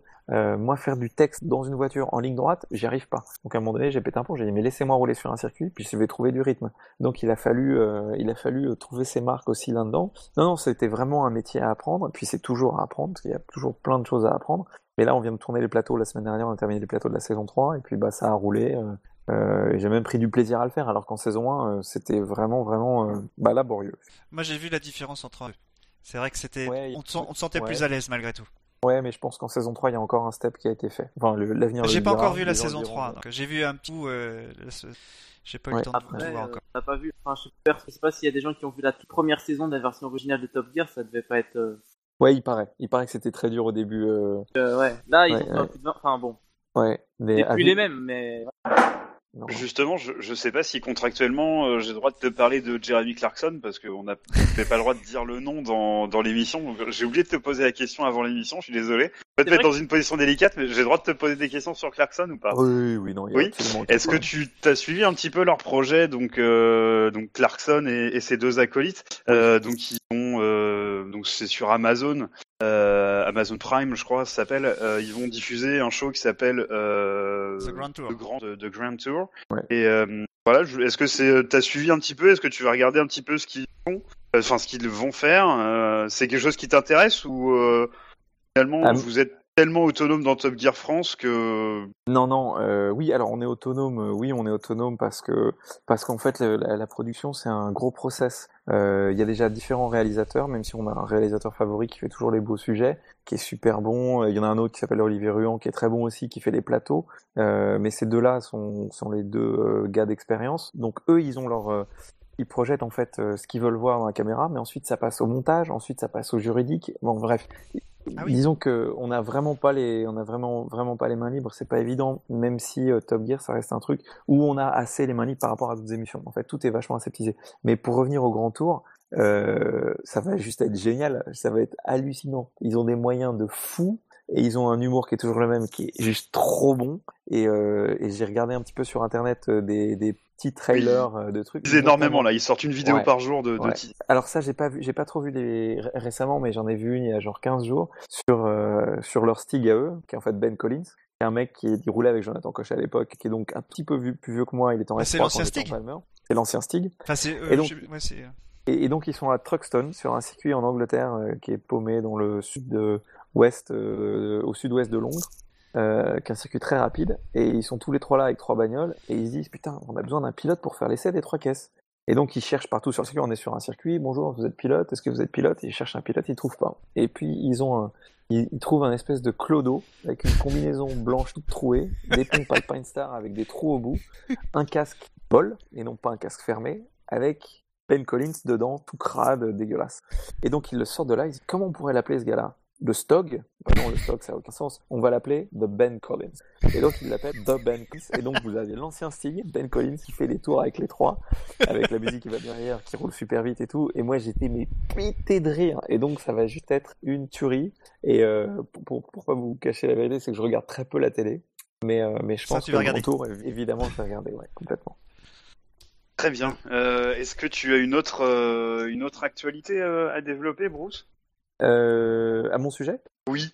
Euh, ouais, j'ai joué au, au squash ce matin, c'était cool. Ça faisait, ça faisait un an et demi que j'avais pas joué, là, donc faut vraiment que je m'y remette. Et puis sinon, j'ai fait un peu de gras sur Top Gear, j'ai pris 2 kilos et je suis vraiment déprimé. Mais sinon, c'est tout. Ah, D'accord. Euh, Est-ce que vous avez des questions, messieurs, sur le, le parcours de, de, de Bruce? Quand il en aura marre, euh, me reprendra et, me, mais- et nous expliquera pourquoi on doit l'appeler Bruce. Euh, Ah oui, oui, non, non, mais oui, effectivement, j'ai, je, en fait, mes deux acolytes, là, euh, Tone et Philippe, ont pris le coup de m'appeler Bruce à la télé, et en fait, Bruce en français, c'est un U, c'est pas OU. Donc, euh, Bruce, c'est pas que ça m'énerve, euh, Bruce, mais, mais en fait, c'est un peu plus juste si on dit Bruce, parce qu'en anglais, on dit pas Bru- Bruce non plus, on, on dit Bruce. Enfin, ma femme m'appelle Bruce. Ça ressemble plus à un U. Voilà. Moi, bon, euh, quel a été l'invité de Top Gear le plus marrant Euh, écoute, euh, la première année, il y a eu euh, Mathieu Madénian qui était très Ouais. très drôle. Et cette année, on en a eu un qui s'appelle Ouais, je suis honteux, quoi. Je me souviens même plus comment il s'appelle. Il s'appelle. Euh, euh, merde. Euh, c'est un black. Il s'appelle. Euh, C'est pas Omar Sy? non, Hamid, Hamid, Hamid, Hamid quelque chose. C'est un comique. Euh, il, il, il est juste trop, trop bon. En fait, il a fait, euh, il a fait un tour euh, du circuit Top Gear avec la, la Dacia Sandero. Il a parlé tout le long et c'était, c'était vraiment très, très drôle. Voilà. Ah bah ouais, Donc c'est lui le drôle. Et du, du coup, vous n'aurez pas son nom. Désolé. Bide. Finnegan Ah, pense que c'est Thomas, Thomas Gijol peut-être. Ah oui, possible. Non. Ah oui, on nous pas lui. propose Hamid- Mesgar. Je suis désolé, il y a que des gens que je connais pas. Comment, comment, comment il a dit? Mesgar. Hamid Mesgar. Mesgar? Non, je crois pas que ce soit ça. Merde. Oh putain, on est mauvais. Je, je suis mauvais. Je pourrais regarder hein, sur mon ordi, mais. euh, Non, mais Non non mais pas. D'accord. Euh, on, on nous Ils vont trouver sur le chat. euh, Ouais, ouais. Ouais. On va, on va passer quelques questions du chat aussi. Mhm. Euh, on nous demande sur le chat, alors j'avoue que c'est ma préférée, euh, t'es pas obligé de répondre. Tu penses Mhm. quoi d'Automoto et de Turbo? Ouais, j'ai dit que je regardais peu la télé, du coup, euh, pour Ah, tu t'en sors bien. Ouais, non, mais c'est vrai. En fait, Turbo, Turbo, j'ai pas vu depuis 10 ans, Oui, pareil. rien vous cacher. Pareil. Et j'ai regardé euh, Automoto un petit peu euh, jusqu'à temps qu'il y ait euh, le présentateur brun là qui est sur la F1 aussi, parce que quand je regarde la F1, je regarde pas TF1. Enfin, je regarde plus je regardais plus TF1, mais pour vous dire, depuis que c'est Canal, euh, j'ai regardé Franck Montagnier un petit peu, mais il est même plus là, donc euh, j'ai vraiment Si, si, il est la toujours F1 là. Franck. Il est toujours là, Franck. il, il- il il est est toujours pas, Il était pas pas là. souvent là le dimanche. en fait. Il, fait les, il fait les essais libres et il est très pertinent euh, quand il Bah oui. intervient. Moi j'aime beaucoup. carrément, bah oui, oui, c'est clair, c'est normal. Euh, et du coup, euh, du coup, c'était quoi la question? Euh, Oui, comment il s'appelle le, le présentateur de Bah, Denis euh, que- Non, non, non, avant un brun, grand brun. Christophe Malbranc. Non, pas Christophe, un autre. Pierre Van Le- Vliet. Non, les cheveux courts, beaucoup plus jeune. Présenté Automoto Ah, pendant un moment. J'ai jamais merde. été très fort à qui est en fait. Euh, alors. Galgic là je sais. Non, pas Pierre Gadji. Bon, c'est pas grave. Euh, bah lui, et donc j'ai j'ai regardé un petit peu à cette époque-là, mais euh, j'ai trouvé que que la tournure que ça prenait était plutôt barbante, donc euh, j'ai arrêté de regarder. Et par contre, j'ai regardé par curiosité parce qu'évidemment, on a des journalistes qui regardent ce que font les autres euh, à la BBC, et du coup, euh, j'ai beaucoup ri en voyant Denis Brognard et Anto Beltoise euh, faire des sujets à la Top Gear. Il y a Jean-Pierre Gadji qui a une très bonne influence et qui essaie de faire des sujets à Top Gear. Et du coup, euh, du coup, ils font des trucs qui sont pas mal, mais Denis Brognard, euh, le Top Gear, ça lui va pas du tout, du tout, du tout, je trouve. À la limite, Jean-Pierre euh, et Anto Beltoise, ça passe, mais il a, il a pas le profil, du coup, du coup, je trouve que c'est, ça marche pas trop. Voilà, c'est mon point de vue personnel, mais, euh, mais c'est pas pour autant que j'ai regardé après. C'était juste de la curiosité en, en replay, mais voilà. Euh, je vais poser une dernière question du chat. On nous demande ton palmarès en karting. Dans, dans quelle formule t'as as couru? Alors, en karting, j'ai fait, euh, bah, j'ai fait cadet, ensuite National 1 qui est devenu National 100, ensuite Inter 100 qui est devenu, enfin National 2, mais c'est passé Inter 100 en France qui est devenu la Formule 1. Et euh, j'ai fait, euh, écoutez, j'étais euh, j'étais champion de Ligue cadet et en finale du championnat de France en cadet. Ensuite en National 100, j'étais champion de Ligue nationale 100, j'ai terminé huitième du championnat de France la première année et la deuxième année euh, douzième parce que je me fais sortir en finale. Ensuite j'ai été vice-champion de France junior en 94. Euh, capitaine de l'équipe de France pour euh, championnat d'Europe en Formule 1. J'ai fait quatrième au Grand Prix d'Italie, qui était mon meilleur résultat en championnat d'Europe. Euh, je roulais à l'époque pour Bies, Fox.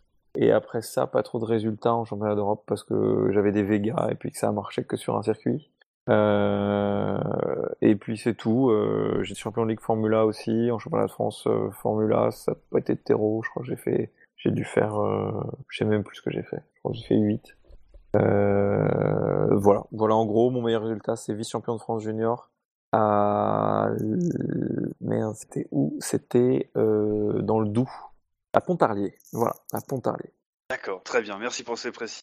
Sénécal, Ah. Thomas Sénécal, c'est ça. D'accord, bon, il est Ah, pas mal mais il est Thomas sur- Sénécal. Il est, il est sur Oui, Canal oui, maintenant. Oui, oui, il est sur Canal, Canal. ouais, il- ouais. ouais, il fait le taf, pas mal. Ouais. Et pour Euh, euh, Je crois que c'est voilà. le boss de la F1 chez Canal. euh, Pas D'accord. dire de conneries euh, comme ça. Mm, Et puis euh, voilà, bah, la voiture près de la voiture, euh, voiture personnelle, j'ai une, euh, j'ai une euh, série 3 break familiale diesel 3 litres, qui est très très bien. Ah oui, familial, mais 3 litres quand même. Quoi. Ouais. Faut ce qu'il faut. Ah, oui. En même temps, les BMW, il va pas avoir des 1 litre 1, quoi. bah non, c'est Ah non, mais un 1600, euh, bon voilà. ça aurait pu, mais non. Bon. Eh ben, merci pour toutes ces informations, Bruce. Je pense qu'on voit un petit peu mieux ce que tu as fait euh, euh, avant, avant Top Gear et comment tu, euh, tu y es arrivé. Est-ce que, messieurs, vous avez une dernière question à poser à Bruce avant qu'on qu'on le fasse vraiment parler de F1 Ah bah, Et je veux non. que vous intéresse. Non, c'est pas ça, c'est qu'on sait que tu pars à 22h30. Donc, euh, si, j'ai une question. question. La, la, la monoplace ou voiture la plus puissante que pilotée Euh, Champ Car aux États-Unis à, à, euh, merde, à- à Sebring en essai. euh, ça faisait 750 chevaux pour, euh, je me souviens plus exactement du poids, je crois que c'était 680 kilos, mais surtout ça marchait à l'éthanol. Et euh, je me souviens que, dans la ligne droite, euh, des premiers tours que j'ai fait, je passais la 4, ça se calmait pas, je passais la 5, ouah, ça se calmait pas, et je passais la 6 et ça se calmait toujours pas. Alors que euh, au niveau aéro, euh, c'était euh, devant, t'avais une pelle à tarte, à, l'avant un truc gigantesque, à l'arrière pareil, c'était un vrai mur, la caisse était chargée à gogo, et malgré ça, même en mettant la 6 dans la ligne droite, ça tirait un truc de malade. Donc voilà, malheureusement, jamais testé en F1. Euh, j'avais un pré-contrat chez Williams et j'avais même fait mon baquet fin 2002. Mais euh, voilà, j'ai jamais roulé dans une F1, mais j'ai roulé dans une champ car qui avait euh, qui avait même pas de vitesse au volant, parce qu'à l'époque il y avait encore un, stick, pardon, euh, et trois pédales, et ça déboîtait sévère. C'était un vrai bonheur à conduire parce que c'était vraiment physique, pas de DA, et du coup, c'était le pied. ouais, mais Sebring, c'est peut-être aussi lui qui est très bosselé. Je pense qu'il est déjà à l'Eltre à l'époque. Ah, Non, c'était une horreur. Ouais. C'était une horreur. Les, les boss, c'était une horreur. Il y avait un endroit, euh, il y avait un, ouais, il y a un endroit à Sebring où il y a, on dé- ça décolle euh, quasiment les deux roues avant, euh, en plein axel. euh, voilà, c'était, c'est, c'est, c'est une horreur en fait. Tu te demandes, aux, US, tous les circuits sont ultra, ultra, ultra bosselés, mais eux, c'est leur, euh, C'est la référence. c'est leur normal. Ouais, Ouais. absolument. Euh, tu dis que tu étais très proche de Williams en 2002. Euh, t'étais, euh, t'étais proche pour remplacer éventuellement quel pilote? Non, c'était pas pour remplacer, c'était Montoya pas pour remplacer. Non, non, non. Voilà. Attention, attention à ce que tu vas dire. Je, je peux devenir chatouilleux. Euh, non, non, en fait, euh, c'était pour être euh, pilote d'essai. Parce que Williams, ils ont vraiment une culture et une histoire euh, avec les pilotes d'essai. Euh, ils ont fait rouler, euh, par exemple, il y avait un mec qui était pilote d'essai qui s'appelait Max Wilson à l'époque, qui s'appelait de la 3000. Oui, et oui. euh, Max, il a fait 10 000 kilomètres de tests. Euh, et donc, tous leurs pilotes d'essai, ils leur les développaient vraiment. Ils leur faisaient faire des bornes et des bornes et des bornes. Et euh, c'était simplement pour être pilote d'essai. Et à l'époque, c'est Marco Asmer qui a apporté le sponsor Nikitin, dont vous devez peut-être vous souvenir pour certains d'entre vous, Oui, oui, qui a donc Ah. apporté euh, une modique somme de 5 millions de dollars, qui a pris le poste de pilote d'essai et qui malheureusement n'a fait que 2000 km de tests. Voilà, D'accord. l'époque où on teste. Voilà c'est donc c'était pour faire des ouais. À l'époque, des- on, en- des- à l'époque, on faisait encore quoi. Là, c'est compliqué. Enfin, Il y a Lance Ouais, Stroll qui va, qui va réussir à faire des tests. C'est- Ouais, bah, vu les séances budgets de qu'il a test, peine, ce serait quand même dommage qu'il roule pas. hein. Bien, la transition avec euh, avec la F1 est faite, je crois. Euh, pour nos auditeurs, je vais juste préciser que euh, on a revu un petit peu la formule du quintet plus aujourd'hui. Alors, dans un deuxième temps, on va on va faire la, la formule normale euh, en version accélérée. Hein.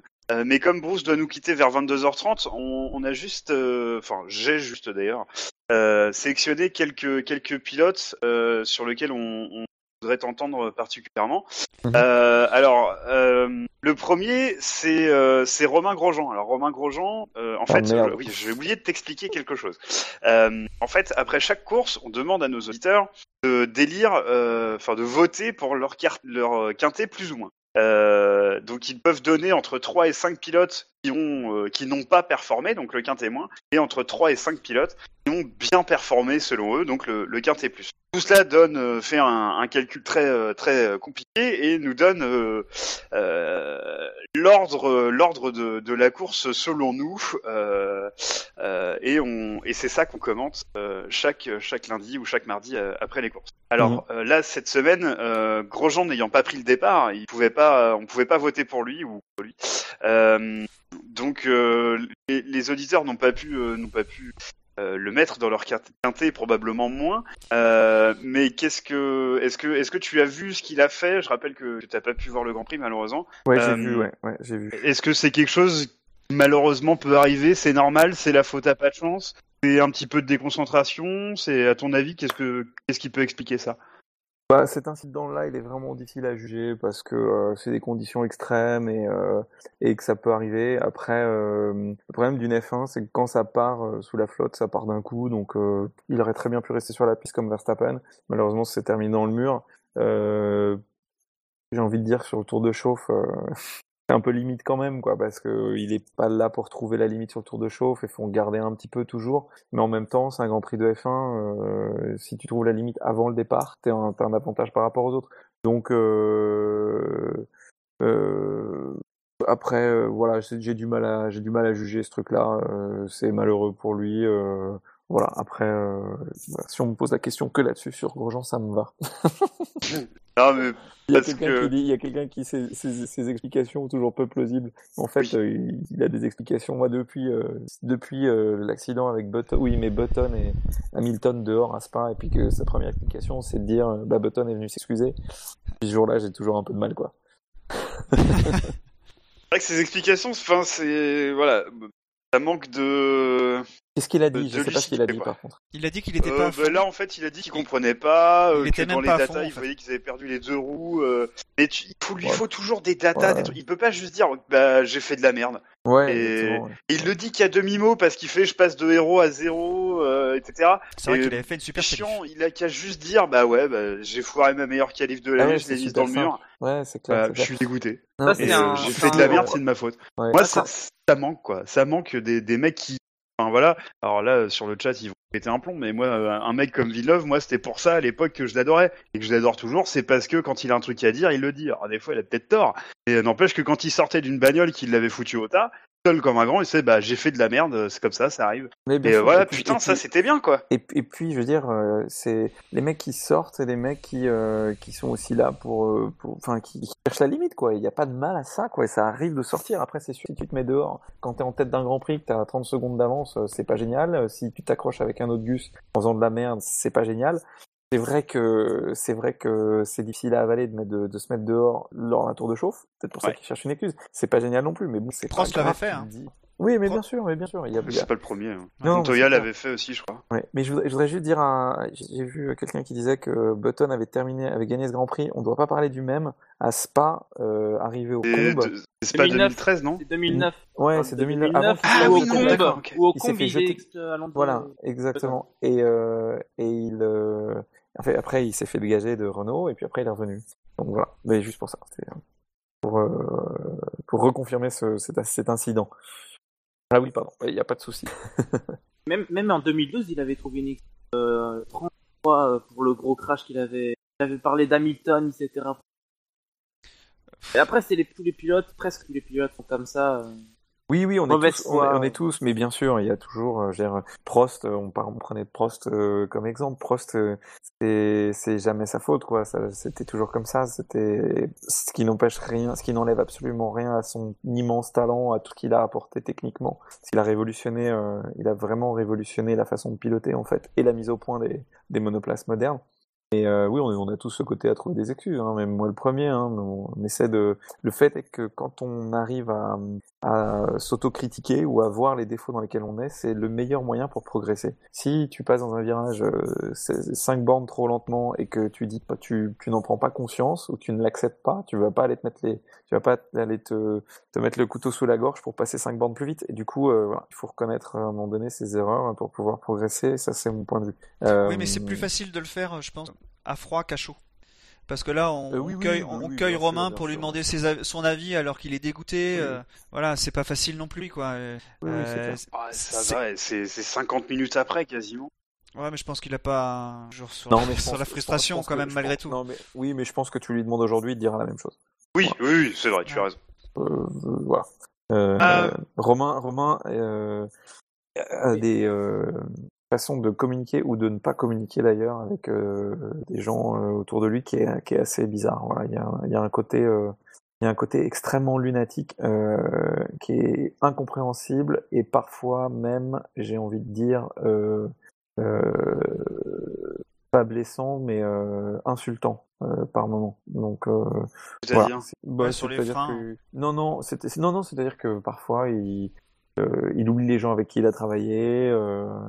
Euh, euh, voilà, il y a des, y a des bases, il y a des bases de politesse euh, euh, dans la vie et euh, parfois Romain les oublie et du coup ça peut se lire un peu dans, euh, dans c'est tous les commentaires qu'il a fait à l'époque euh, notamment ce premier Grand Prix euh, à Spa euh, ou d'autres ou, ou d'autres faits euh, comme euh, comme ne pas reconnaître euh, les faits quand il fait la merde ou quand il fait un truc bien. Ou, voilà, bref, j'ai des histoires euh, à n'en plus finir en sport auto sur Romain. Euh, mais bon, c'est plus du perso qu'autre chose. Euh, il n'empêche que c'est un garçon qui est très talentueux et qui a sa place en F1 et, que ce serait bien de le voir performer. quoi. D'accord. Euh, donc, comme vous l'aurez compris, si vous n'avez pas vu la course, vous étiez dans une grotte. Cette course était un petit peu folle, puisqu'on a un, on a un pilote qui n'a pas pris le départ parce qu'il a cassé sa voiture dans le, euh, dans le tour de, mise en grille. Euh, c'est même pas le tour de chauffe d'ailleurs, c'est le tour de mise en grille. Hein, euh, à- bien avant le, départ du tour de chauffe. Donc les, conditions étaient, très pluvieuses à Sao Paulo dimanche. Alors je vais juste, en fait, juste pour situer un petit peu au cas où on est des gens qui n'ont pas vu le Grand Prix, je vais juste expliquer qu'en fait le Grand Prix est parti avec 10 minutes de retard. Il est parti sous safety car. Avec euh, des conditions qu'on de pluie eu- quand même, avec des conditions de pluie qui étaient plus tentes quand même. Oui, et qui était pas, c'était pas torrentiel. Non, c'était pas torrentiel. C'est pas torrentiel. Euh, donc on a eu un, un report du départ de 10 minutes pour avoir un départ euh, sous safety car avec absolument aucune probabilité que la pluie s'arrête. Je le précise parce qu'on va en parler plus tard. Euh, Ils, ils avaient l'obligation de prendre les pneus safety car par contre. Les pneus bleus. pneus bleus, Les tu veux dire. les pneus les pneus- Donc on a eu euh, 7 tours de safety car, puis ensuite on a eu euh, 7-8 tours euh, sous drapeau vert, et puis ensuite là c'était une petite hécatombe, euh, on a eu... euh, on a eu d'abord d'abord Ericsson et puis ensuite il y a eu un restart. Il y a eu quelques crashs et donc là on a décidé de mettre un, un drapeau rouge. On a attendu une petite vingtaine de minutes. On est reparti pour euh, 7-8 tours sous safety car pour remettre un drapeau rouge sans drapeau vert.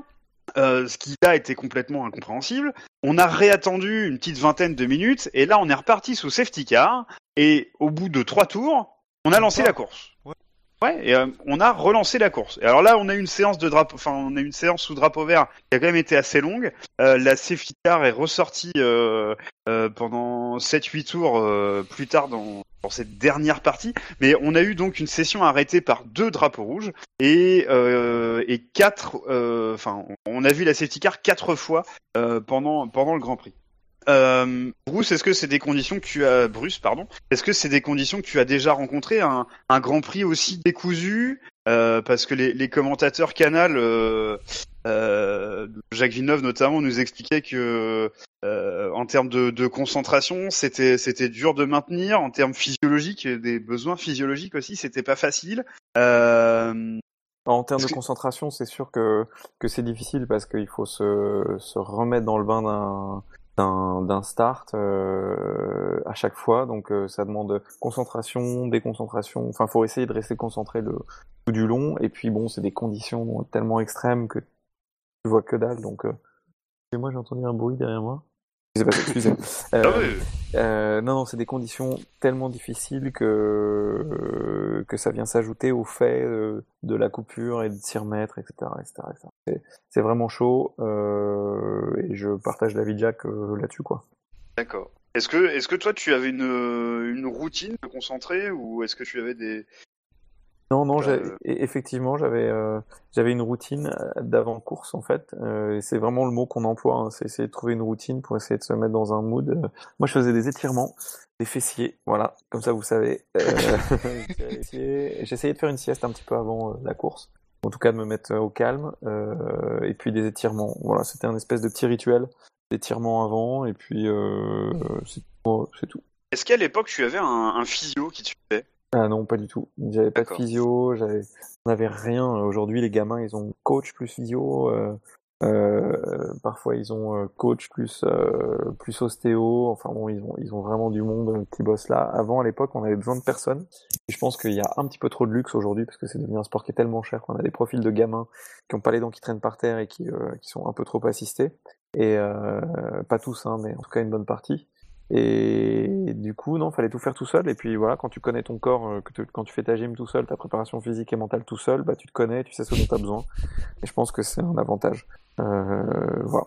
Et pour faire sa, sa préparation mentale, euh, qu'est-ce que qu'est-ce que tu pourrais conseiller à des pilotes euh, pilotes amateurs ou à des pilotes professionnels. hein? On en connaît qui souvent aident sur Ouais. le mental. J'allais parler de Rosberg, mais dans deux semaines, je vais avoir tort. Alors, rien dire. mais En fait, il, euh, il faut s'astreindre à, à une faut s'astreindre à une hygiène de vie euh, déjà. Euh, c'est- tout est lié à la motivation en fait. Si tu es très motivé, euh, voilà, tu t'astreins à une très bonne hygiène de vie, à bien manger, à t'entraîner physiquement correctement. Et plus tu t'entraînes physiquement, plus, plus tu prépares ta tête. Donc euh, si tu te punis un peu ton corps, euh, tu, tu vas devenir plus fort mentalement. Et puis ensuite, pour la préparation purement mentale, euh, sans parler de l'entraînement physique, bah, il y a des trucs qui marchent bien. euh, la PNL, mais c'est de l'auto-PNL, c'est-à-dire qu'il n'y a pas besoin de faire des études pour capter la PNL. Je veux dire, euh, c'est simplement trouver des mots euh, en soi qui résonnent et qui font que tu es dans un bon mood. Euh, et puis euh, la sophro, euh, ça aide vachement à la concentration. Donc la sophrologie, c'est bien. Euh, la sophrologie euh, vraiment liée au sport. Et j'ai fait un truc une fois qui s'appelle, euh, s'appelait le top. Donc c'est un mot qui vient de l'armée, ça s'appelle la technique d'optimisation de la performance.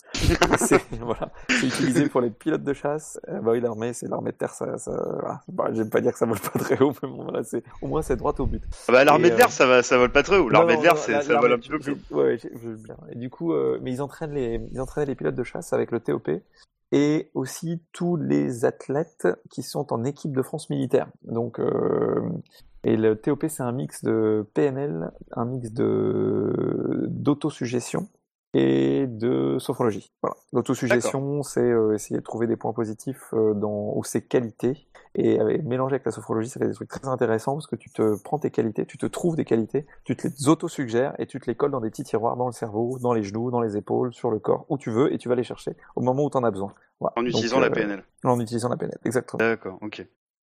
Euh, Voilà. Est-ce que tu peux dire en deux mots peut-être ce qu'est la PNL Je suis pas sûr que tu saches. Euh, programmation neurolinguistique, c'est l'utilisation des mots euh, et des situations pour euh, pour se trouver dans un état euh, de flow ou dans un état positif, euh, dans un état dans lequel tu vas performer et pas un état négatif. Parce que tu as des ancrages positifs et des ancrages négatifs. Typiquement, un mec qui est sur un terrain de tennis euh, qui loupe sa première balle, il sait que quand il revient, euh, il fait rebondir sa balle que deux fois. euh, c'est typiquement euh, un moment où dans sa tête il est pas bien. Il sait qu'il a fait rebondir sa balle que deux fois. Il, il a le mot échec qui résonne à ce moment-là et il sait qu'il va faire une double faute. Voilà. Ou typiquement il sait que s'il fait rebondir sa balle trois fois, qu'il regarde un coup en l'air, un coup sa pompe gauche, son lacet de droite, et ben là, il va faire un truc positif et attacher un mot à ça et il va réussir à faire un ace à son deuxième service. Voilà. Merci. Euh, je reviens à la F1 parce que là, on était peut-être un petit peu loin. On est un peu loin. Euh, enfin, moi, c'est un sujet qui m'intéresse. Euh, on aura l'occasion d'en- parler plus tard. Euh, le, le deuxième pilote euh, euh, sur lequel je voulais éventuellement, euh, éventuellement t'entendre, c'était euh, Fernando Alonso. Euh, Fernando Alonso, euh, voilà, dans, il est plutôt dans la partie euh, positive de notre classement euh, pour pour nos auditeurs. Il a fait une course euh, que moi je juge décevante. Jackie, Jassem, qu'est-ce que vous avez pensé vous de la course d'Alonso en termes de performance pure avant euh, que que peut-être euh, en a pensé et ce qu'il pense d'Alonso d'une manière générale Ouais, moi je trouve que le moteur Honda sous la pluie, il est moins désavantagé que d'habitude, même si on est en sud, même si quand il s'agit d'entrer après le dernier virage, c'est peut-être compliqué pour ce moteur-là, mais comme à un moment il coupe, parce que ceux qui n'ont pas coupé, c'est ceux qui sont allés au mur. À un moment, donc euh, ils n'étaient pas à la rue. Moi, ce que j'ai pas trop aimé, mais c'est pas contre Alonso, ce qui lui est arrivé, c'est que euh, Vettel euh, l'a fait sortir de la piste au virage 10 et, et que juste derrière, enfin peu plus tard, Max a fait la même chose à, Vettel qui s'est plaint. Donc voilà, moi c'est plus sur ce- cet aspect-là que je retiens Alonso, c'est-à-dire qu'il a été intelligent en s'écartant de la piste pour pouvoir laisser, enfin pour pouvoir pas taper Vettel, mais il y avait des, enfin c'est- une intelligence de, je pense, de rester sur la piste à ce moment-là, parce qu'il s'agissait quand même de rester, euh, de marquer des points potentiellement. Euh, Il termine dixième, je crois. Il- Oui, il ramène, euh, il ramène un, un point. point. Euh, voilà, il ramène, euh, il double, il double Ocon, euh, voilà, à la toute fin du Grand Prix, il prend la dixième place euh, et donc ramène un point. Euh, Jassem, qu'est-ce que tu as pensé de la course de d'Alonso? Bah, il a connu un début de Grand Prix un peu difficile. Euh, finalement, il a fait le maximum, mais je pense qu'il a fait une plutôt bonne course par rapport à son début de course. Bon, il a pu, il a pu marquer le, le point. euh, il a marqué le point en dépassant Ocon euh, à un ou deux tours de la fin. Oui, deux tours, je crois. ouais. Deux tours quasiment. Il n'y a pas grand chose à dire. hein. Il, marque, il marque des points. Après, on l'a pas énormément vu. Est-ce que c'est pas ça qui est, qui est surprenant C'est que c'est une course sous la pluie. Euh, Enfin, excusez-moi, mais euh, Alonso, euh, moi dans ma tête, c'est quand même un des dieux de la pluie avec Hamilton. Moi, je m'attendais à le voir resplendissant, et là, ça a été plutôt décevant. Bon, alors il y a ce, petit- phénomène avec avec Vettel, on y reviendra plus tard. Euh, mais sur sa course intrinsèquement, je l'ai trouvé plutôt très en dedans au vu des, des conditions, quand même, non? Ouais, mais Après, il y la a pluie. toujours le facteur monoplastique. Ouais, mais t'as beaucoup de spray là. Il y avait vraiment beaucoup de spray qui euh, qui gênait la visibilité. C'est compliqué quand même de. Euh... On voyait bien dès que les voitures commençaient à ralentir, il y avait plus de spray. Donc dans les virages lents, mais dans les virages lents, personne double là. À cet endroit-là, il y a même Verstappen ne double pas. Donc euh, ça doublait que quand on était euh, très très vite. Euh, et donc là, le spray est énorme. Visibilité zéro. On a bien vu que Ocon a failli taper Raikkonen euh, en pleine ligne droite. Il a rien. Enfin, il aurait été dedans, ça aurait été pareil quoi. Il y a peut-être moins d'un mètre. Hein, euh, donc Là, on aurait eu deux morts. hein. Donc euh, le spray est un facteur, je pense, limitant. Et puis il est, il est pas aussi jeune et fougueux, on va dire, que euh, qu'il y a dix ans, quoi. Je pense qu'il y a cette. Parfait. Il est pas là pour se tuer là. Oui, non, c'est, enfin personne. mais euh, mais je sais pas ce qu'en pense Bru- Bruce, mais quand on arrive à un certain âge, parce qu'il a 36. euh, Il va avoir à peu près le même. Bruce, c'est- tu, es en train de me prendre ma, ma transition. Alors vas-y, j'ai kiffé là. Mais Non, vas-y, vas-y, vas-y. à, à- à son âge, peut-être que, enfin, c'est un super pilote, hein, on est d'accord, euh, euh, Alonso, mais est-ce que euh, euh, la performance baisse un petit peu avec l'âge? On va pas aller chercher les derniers dixièmes parce que on n'est pas là pour euh, pour se tuer, quoi. J'ai du mal à répondre à cette question en fait. J'ai, j'ai pas eu le problème parce que j'ai arrêté en 2013, puis j'étais un peu plus, enfin voilà, j'avais, euh, j'avais 35 ans et euh, on est sans doute moins fougueux à 35 qu'à 18 certes, mais il n'empêche que Alonso, je pense qu'il a pas perdu, euh, il a pas perdu de, de sa, de sa vitesse de pointe en fait. Je pense que Alonso il est tout à fait capable de faire les mêmes chronos qu'il y a 10 ans, euh, mais qu'il y a certainement un facteur motivation fait qu'aujourd'hui, euh, là où il est, il a il a beaucoup moins à gagner que s'il était euh, dans une voiture qui marchait. Je pense que s'il jouait le championnat, euh, il se poserait beaucoup moins de questions et il aurait beaucoup moins d'hésitation. Et je pense que si la F1 aujourd'hui lui plaisait plus que ce qu'elle lui plaît aujourd'hui, il se poserait aussi beaucoup moins de questions. Savoir qu'Alonso aujourd'hui, les caisses lui font chier. Il l'a dit en, en conférence de presse, il l'a redit sur un interview sur motorsport.com la, la semaine dernière, je crois. Il a dit qu'il faudrait payer les gens pour qu'ils regardent ces voitures rouler parce que c'est nul. Euh, donc du coup, un mec qui pense ça euh, dans la discipline dans laquelle il est, bah, il va faire son boulot, il va prendre son chèque, mais euh, je pense qu'il va clairement pas se mettre trop le couteau sous la gorge. Euh, et c'est peut-être le cas d'Alonso là. Bon après, euh, c'est clair que bah, les, les conditions dans lesquelles ils ont roulé, le, quand tu es à l'arrière du peloton, euh, le spray il, il reste en suspens et tu vois vraiment que dalle, tu vois vraiment moins que les mecs qui sont devant. Donc voilà mon analyse. Mais j'ai une question par rapport à Alonso. C'est pas plutôt lié à sa frustration de ne pas battre au avant-poste parce que euh, il est quasiment, enfin, il est pas le seul à se plaindre, mais disons que voilà, il se plaint depuis 3 ans, mais c'est pas 3 ans et le changement de règlement, il a jamais eu l'occasion vraiment d'avoir une bonne monoplace. Ah mais clairement, Euh, je suis je- je- joué- À mon avis, ça a joué là-dessus. Oui, oui, je suis, je Ah. je suis d'accord avec toi. C'est une des deux raisons. C'est que si, s'il était devant et qu'il jouait la gagne, bah, il, il prendrait sans doute beaucoup plus de risques que quand t'es derrière et que t'as rien à gagner, quoi. Donc, euh, oui, je suis entièrement d'accord avec toi. Euh, et, euh, et, et, et, et je pense pas que ce soit un des seuls à se plaindre, parce que si tu regardes la, Vettel aussi se plaint. la, la conférence de presse, Vettel, il a dit que c'était naze, et puis Hamilton, il a aussi dit que c'était naze. Faut savoir que aujourd'hui, le mec dont je m'occupais, la Jasmine Jaffa, il a fait un test dans une F1 2014. Euh, il était pas préparé plus que ça physiquement, même si bon, il fait la World Series et que la World Series c'est une voiture qui était qui était euh, très appuyée aussi. Mais euh, tu mets un gamin qui sort de la World Series dans une F1 il y a 15 ans, il a arraché la tête quoi. Et puis il est pas capable de faire une journée de test. Il fait il fait juste une demi-journée, il les fracasse et puis euh, il continue à s'entraîner et c'est le roulage dans la voiture qui va le préparer. Aujourd'hui voit F1 bien. modernes c'est pas ça. On Les le voit F1 bien au niveau des coups. Hein. Mais Vous bien vous souvenez Alonso, euh, Alonso 2006, la- le coup qu'il avait, hein, le taureau des Arsturies, c'était pas, c'est pas, un- enfin, il avait un coup énorme quoi, et c'est parce qu'il y avait énormément de charges à prendre euh, dans les sûr. virages. Aujourd'hui, des, des jeunes pilotes qui sortent du GP3, ils montent dans une F1, ils sont perfos tout de suite. Mais attendez, vous montez dans une F1 en 92 de, Mon de Mansell, mais qui sortait de la 3000, mais jamais ils vont faire des chronos à 2 dixièmes de, des, des titulaires. C'est même pas la peine. Ils sont à 4 secondes au début et c'est normal. Donc euh, la F1 aujourd'hui, la F1 moderne, c'est un vélo le truc. Et c'est pour ça que quand on compare Verstappen à Senna, euh, je vois qu'on, je comprends qu'on puisse faire un parallèle, mais il faut aussi mettre un peu dans l'équation, et c'est difficile, mais mettre dans l'équation que les caisses que, que ces gamins roulent aujourd'hui, ben c'est, c'est, c'est des vélos quoi, c'est des vélos. Une F1 moderne, c'est un vélo. Voilà. Je pense que euh, le, le règlement de 2017, disons le chemin que prend la F1 en 2017 est le bon. Oui, je, je pense suis... aussi, ouais, complètement. En gros, oui, voilà, donc c'est le surplus d'aéro, d'aéro en fait qui, qui, qui rend la, la F1 plus difficile à conduire. Euh, oui, c'est euh, mais je globalement que... ça le principal euh, le principal changement en fait. Je, je pense que il y a, y, a, y a, plusieurs choses. Il y a plus de charge et euh, plus de grip mécanique aussi. Voilà. Parce qu'aujourd'hui, problème de dégradation de Pirelli, ils ne peuvent pas rouler. Ils sont roulés à 7 secondes de qualif parce que sinon, euh, sinon lui il tient pas le, le, temps du relais. Ils n'arrivent pas à le ramener. ils dépassent les, les températures. Bah, c'est ce que je, moi j'ai entendu. Pensé peut-être plus que moi, enfin sûrement plus que moi plus là-dessus. Mais ces Pirelli là, ils sont obligés de rouler loin des loin des temps et et, et du coup, bah c'est vrai que c'est facile. C'est facile de tenir deux heures. Oui, oui. Moi, j'avais la, chance d'avoir à plusieurs reprises euh, euh, la radio sur la tête chez Mercedes. Mais au début, c'était 2013, je crois, ouais, 2013, pas vraiment le début, mais euh, on demande à Lewis et à Rosberg de, calmer le jeu, c'est-à-dire de, rouler plus doucement.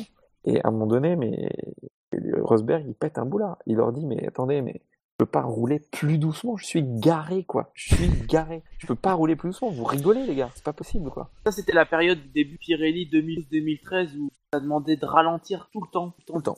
Tout le temps. Si vous pétait les boulards. Enfin, moi, j'ai un souvenir du Grand Prix d'Espagne 2012. Ça se voyait lentement. Ouais. Grand Prix, c'est à l'époque où il y avait les 7 vainqueurs dans les 7 euh, premiers Grands Prix différents. Maldonado avait gagné à l'époque et euh, donc voilà, c'était vraiment un Grand Prix où tout le monde allait doucement une époque, euh, voilà. Après, voilà, il y a. C'est vrai que euh, ça divise, le sujet Pirelli divise. Moi, je suis un peu plutôt nostalgique de l'époque euh, Bridgestone. Euh, Après, euh, ça dépend. Disons que ça offre quand même un peu plus de diversité dans les dans les stratégies. Le fait que les dégradent un peu plus, il y a un arbitrage à faire entre entre ça. Quoi. Parce que pour la FIA, la dégradation des pneus, en fait, elle donne du spectacle. Parce qu'elle se base sur ce qui s'est passé en 2000, où certes les monoplaces devaient être piquées à conduire et ultra rapides, mais euh, il y avait quasiment peu de dépassements en fait parce que c'était pas possible. D'accord, c'est pour ça qu'il faudrait, euh, il faudrait que l'évolution de la F1 elle aille plus vers le grip mécanique, ce que je disais juste avant, ouais. plutôt que vers le grip euh, aéro. Mm. Parce que euh, une caisse qui a du grip mécanique, euh, grâce aux pneus, vous verrez vraiment, ça, ça va permettre à certains pilotes de faire la différence. parce que des garçons qui ont du contrôle, du car control, ils vont pouvoir l'exprimer avec des, des pneus qui ont du grip plus qu'avec de l'aéro pur quoi. Euh, donc euh, ouais donc donc plus de grip méca pour moi on et puis ça c'est ce qui me permettra aussi d'avoir des dépassements parce que si t'as du grip euh, au pneu tu peux freiner plus tard et tu peux freiner sur les pneus alors que si t'as que de l'aéro bah t'es dans la merde comme un con tu peux pas suivre le bus qui est devant quoi et, et tu crois qu'en 2017 on va avoir un grip mécanique? Parce que non, pas... mais j'ai non, j'ai vu juste une un changement de non, on n'en aura pas pas davantage, enfin pas beaucoup plus. On aura, aura toujours des Pirelli sur les caisses. Mais voilà. j'ai vu juste qui s'élargissait un petit peu. Ouais. Euh, et donc, bah, j'ai bon espoir que la nouvelle dimension des pneus puisse aider un peu dans ce sens-là. Quoi. Le problème, c'est que la, la, nouvelle dimension de l'aéro va augmenter encore plus. C'est-à-dire que le rapport aéro-méca va être plus élevé en faveur encore, de l'aéro ouais, encore. Ouais, donc, moi, c'est ça, qui, me, c'est ça qui me ferait craindre. Et si on a plus d'appui, euh, est-ce que les Pirelli vont être capables de tenir la charge? Euh, Moi, ça m'inquiète un peu. La première ouais. question, mais moi ce que j'ai compris, c'est surtout qu'il y a un, aussi un changement au niveau du, du, look des monoplaces, parce que c'était ça qui a été expliqué à un moment donné. J'ai l'impression que le fait qu'il y ait plus d'aéro, ok, c'était surtout dans une démarche de rendre les F1 entre guillemets plus agressif. C'est ça. Ouais. Ce qu voiture qui gagne, elle est toujours belle. Hein. Oui, voilà, mais c'est ça qui est dans le rapport du euh, conseil stratégique. Et disons que voilà, ils voulaient rendre les F1 plus agressives. Enfin, okay. euh, ça me paraît un peu bizarre il euh, y a aussi cette volonté quoi. Donc c'est pour ça que les, les F1 vont être euh, avoir vont avoir des pneus plus larges, un aileron arrière plus large et plus bas comme euh, comme il y a 10 ans. Faudra voir ce que ça donne, mais c'est vrai que le, la, la, composante pneumatique elle est inquiétante parce que de, les tests qui ont été faits, ça a été sur des monoplaces actuelles, donc il y a beaucoup moins de charge aéro. Ouais, mais enfin, bon, après, après, ils ont des données, hein. ils vont avoir des données ouais. Euh, ouais, sur, le, sur la charge qu'ils vont obtenir et de là ils, ils font leur. En fait, les données. Après en, 2000, la en 2011, charge... ils en ont eu hein, des données. Oui, oui, oui, oui, oui, mais c'est clair. Mais après, euh, ils vont avoir des données, euh, donc ils vont faire des carcasses en fonction, et, euh, en théorie, ça devrait fonctionner. Mais tout dépend s'ils ont la capacité à le faire, parce qu'effectivement, en 2011, ils avaient des données aussi, puis ils ont fait de la merde. Donc, on verra. J'ai envie de dire, on verra. Le dernier pilote que j'avais choisi dans notre dans notre quintet plus ou moins. Euh, alors c'est c'est pas euh, on n'aura pas le temps. hein. C'est pas Hamilton et Rosberg. J'aurais bien aimé avoir ton avis là-dessus. Et c'est surtout celui voilà qui fait la une de tous les journaux depuis euh, de dimanche. Mhm. C'est Évidemment Max Verstappen.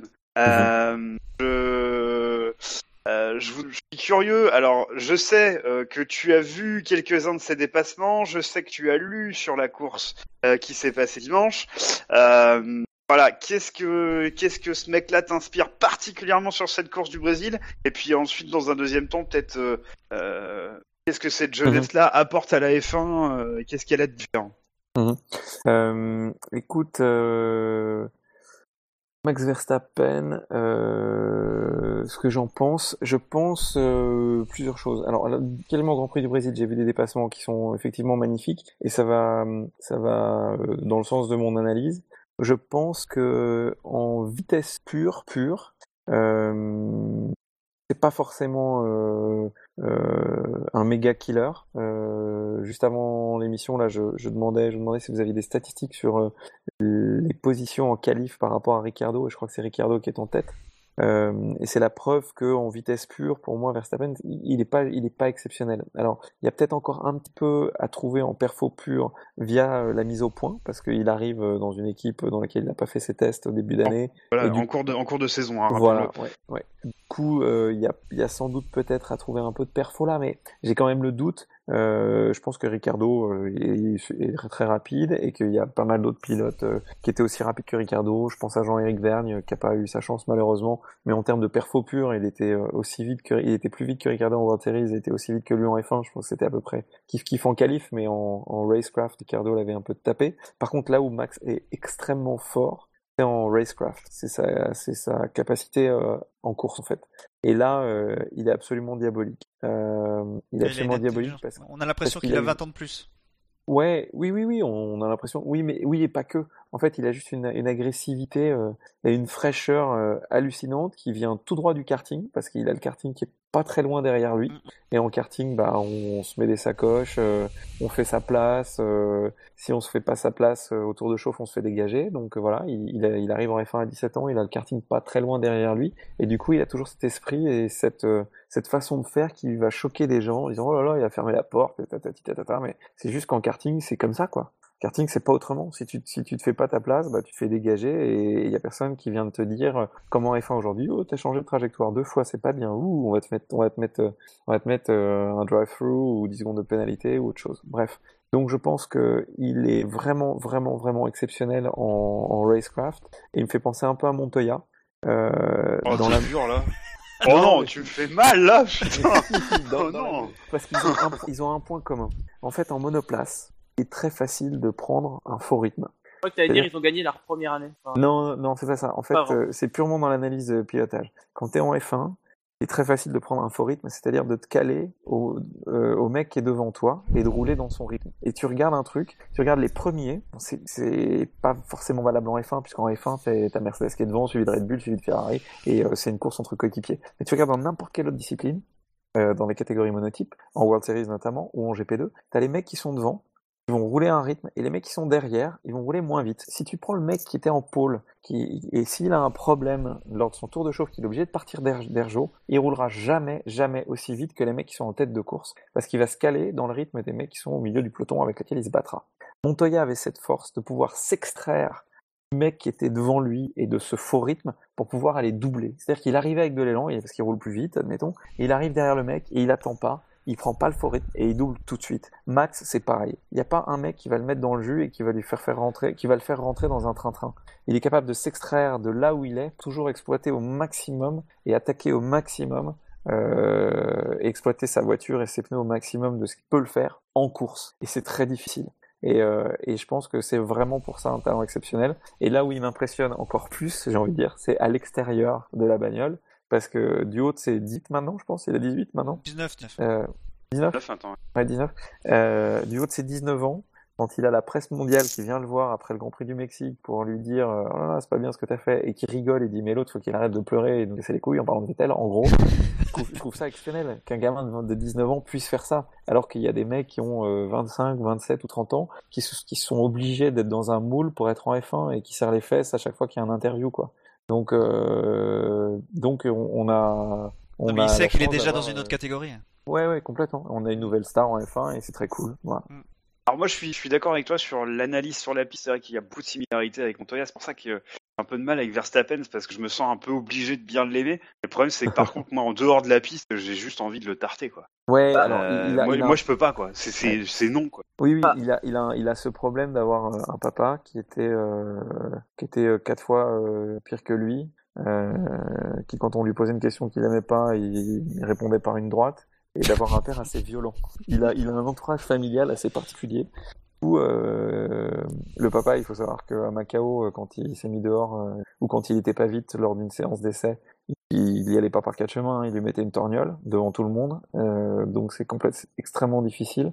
Il a grandi dans cet univers extrêmement, extrêmement dur. Et pour lui, pour lui, c'est de la chocotte, quoi. C'est, c'est, il est très dur. Donc du coup, il, il va paraître extrêmement, extrêmement arrogant, puisqu'il a un père qui est 15 fois plus arrogant que lui. Donc euh, c'est clair que ça va pas plaire à beaucoup de gens. Mais bon, voilà, on a un caractère en F1, je trouve que c'est pas mal. Moi, mon pilote vrai. préféré, c'est Eddie Ouais, Irvine. je sais hein, bien. euh, Après, pour moi, pour la comparaison avec Montoya, moi je voyais surtout Montoya comme quelqu'un de très très rapide, d'avoir Oui. une grosse pointe de vitesse, Ouais, d'être quelqu'un capable de chercher la pole alors qu'il n'avait pas forcément la monoplace la plus rapide. t'as raison. Et voilà. Euh, T'as raison, je pense qu'en en vitesse intrinsèque, euh, Montoya, il, était sur une autre planète par rapport à Verstappen. Oui, Montoya, que- c'est un des meilleurs. en- des- Ouais, voilà. Dans et- les années et- 2000, je pense que c'est un des meilleurs poleman. Voilà. Exactement. En, Euh, en vit- en vitesse pure, euh, Montoya était mieux que Verstappen. Je, faisais la euh, comparaison avec Montoya que pour le racecraft. En fait. Mais moi, je me souviens effectivement de Toya euh, qu'il a, il surprenait en fait c'est les, les pilotes qui dépassaient. Donc ça, je reviens, enfin ça revient à ce que disait. Tu le dis mieux que moi, mais ça, c'est aussi ça aussi. Max ça sur- surprend parce qu'il il, il attend pas, hein. il attend pas, il y va direct. Et comme Mhm. il est jeune, euh, il est pas dans des codes et des moules euh, de d'habitude. On attend, on essaye de, de, de rester 3-4 pour voir où est-ce qu'il y a des erreurs à faire, enfin où il y a des, des endroits où doubler. Non, il y va. Il y a une opportunité, euh, il la saisit quoi. Après, Ouais. voilà, je voulais continuer. Euh, je trouve que bah, Verstappen, il est très rapide, c'est un pilote assez agressif, mais le fait d'être agressif, ça apporte son lot de bonnes et de mauvaises choses. Dans la F1 actuelle, avec les, par exemple, la les pneus qu'il a, par exemple, moi, c'est super risqué d'être aussi agressif en course. Ça hop, hop, hop. l'écurie. Attends, à Jassem, je te coupe, Jassem, je te coupe. Ah. Il y a un problème, visiblement. Euh, Il y a une coupure, euh, Jackie. Est-ce que tu peux checker la diffusion, s'il te plaît? Euh, moi, j'ai tout entendu. Ça vient pas de on est moi D'accord, mais c'est nos auditeurs, donc euh, Ça vient pas de Ah. moi. euh, il y a plus de son. Euh, Je pense que c'est la diffusion hein, qui. Moi, je vois transfert rate euh, très très bas. Ah, ça y est, c'est reparti. Ouais. Ils vont dire. C'est- bon là Euh, Bruce, je, Oui. je vois qu'il est 22h37. Euh, Quand tu veux partir, tu me le dis. Hein. Euh, D'accord. tu, tu pars quand tu veux. Euh, J'insiste, vraiment. Euh, tu pars quand tu veux. Merci, euh, merci beaucoup d'être venu euh, et, et nous avoir donné euh, euh, toutes ces informations. Ah, c'est bon, c'est revenu. Ah, c'est revenu On nous dit que c'est ta femme qui, qui, qui te montre que c'est l'heure d'y aller. Euh, effectivement, Ah bah, on arrive, on arrive à l'heure convenue, donc, euh, donc voilà. Euh, Par Par contre, j'ai une petite veux, question. Euh, J'ai juste une petite question avant J'ai qu'ils pas fini mon explication. Ah, Vas-y, termine ton explication, Euh, puis voilà, je pour la disais que le fait d'être agressif, ça apporte son lot de bonnes et de mauvaises choses. Le fait d'être agressif en course, ça peut être bien, notamment pour les dépassements, dans la preuve. Donc il a, il a, il a une tendance vraiment à, je trouve, à aller peut-être trop vite par rapport au rythme que doit être euh, la fenêtre disons, de performance que doit avoir la Red Bull ou la- une monoplace pour respecter, disons, euh, un, une stratégie des aérostands, parce que voilà, depuis 2011 et Pirelli, stratégie a une importance capitale. Et de point de vue-là, il a du mal encore à, à, à, contenir son agressivité en piste. Bien de vouloir dépasser le pilote, de devant, mais disons que si ça le contrat à s'arrêter 4 tours trop tôt et d'avoir une stratégie totalement décalée par rapport aux autres, à ce moment-là, il va avoir du mal. C'est d'ailleurs une des raisons pour laquelle on le voit euh, en, en difficulté au Mexique à la fin, parce qu'il s'est arrêté un peu plus tôt. Et que Ricciardo, par exemple, bah, lui, il allait un peu mieux, même si ça Ouais. Mais de ce point de vue-là, euh, d'ailleurs, même Marco le dit. Hein, c'est, euh, vous pouvez voir, Marco aussi le dit que euh, Verstappen est un pilote agressif, rapide, mais qui euh, a un problème au niveau de la gestion de ses pneumatiques parce qu'il pense pas trop finalement. Il est omni, omni faire la course. oui. oui, voilà. Et du coup, euh, c'est bien. Et disons que voilà, ça peut ça nous joue des tours. Et comme on n'est pas souvent sous la pluie, bah, à ce moment-là, bah oui, c'est de problèmes dans les dans les, dans les...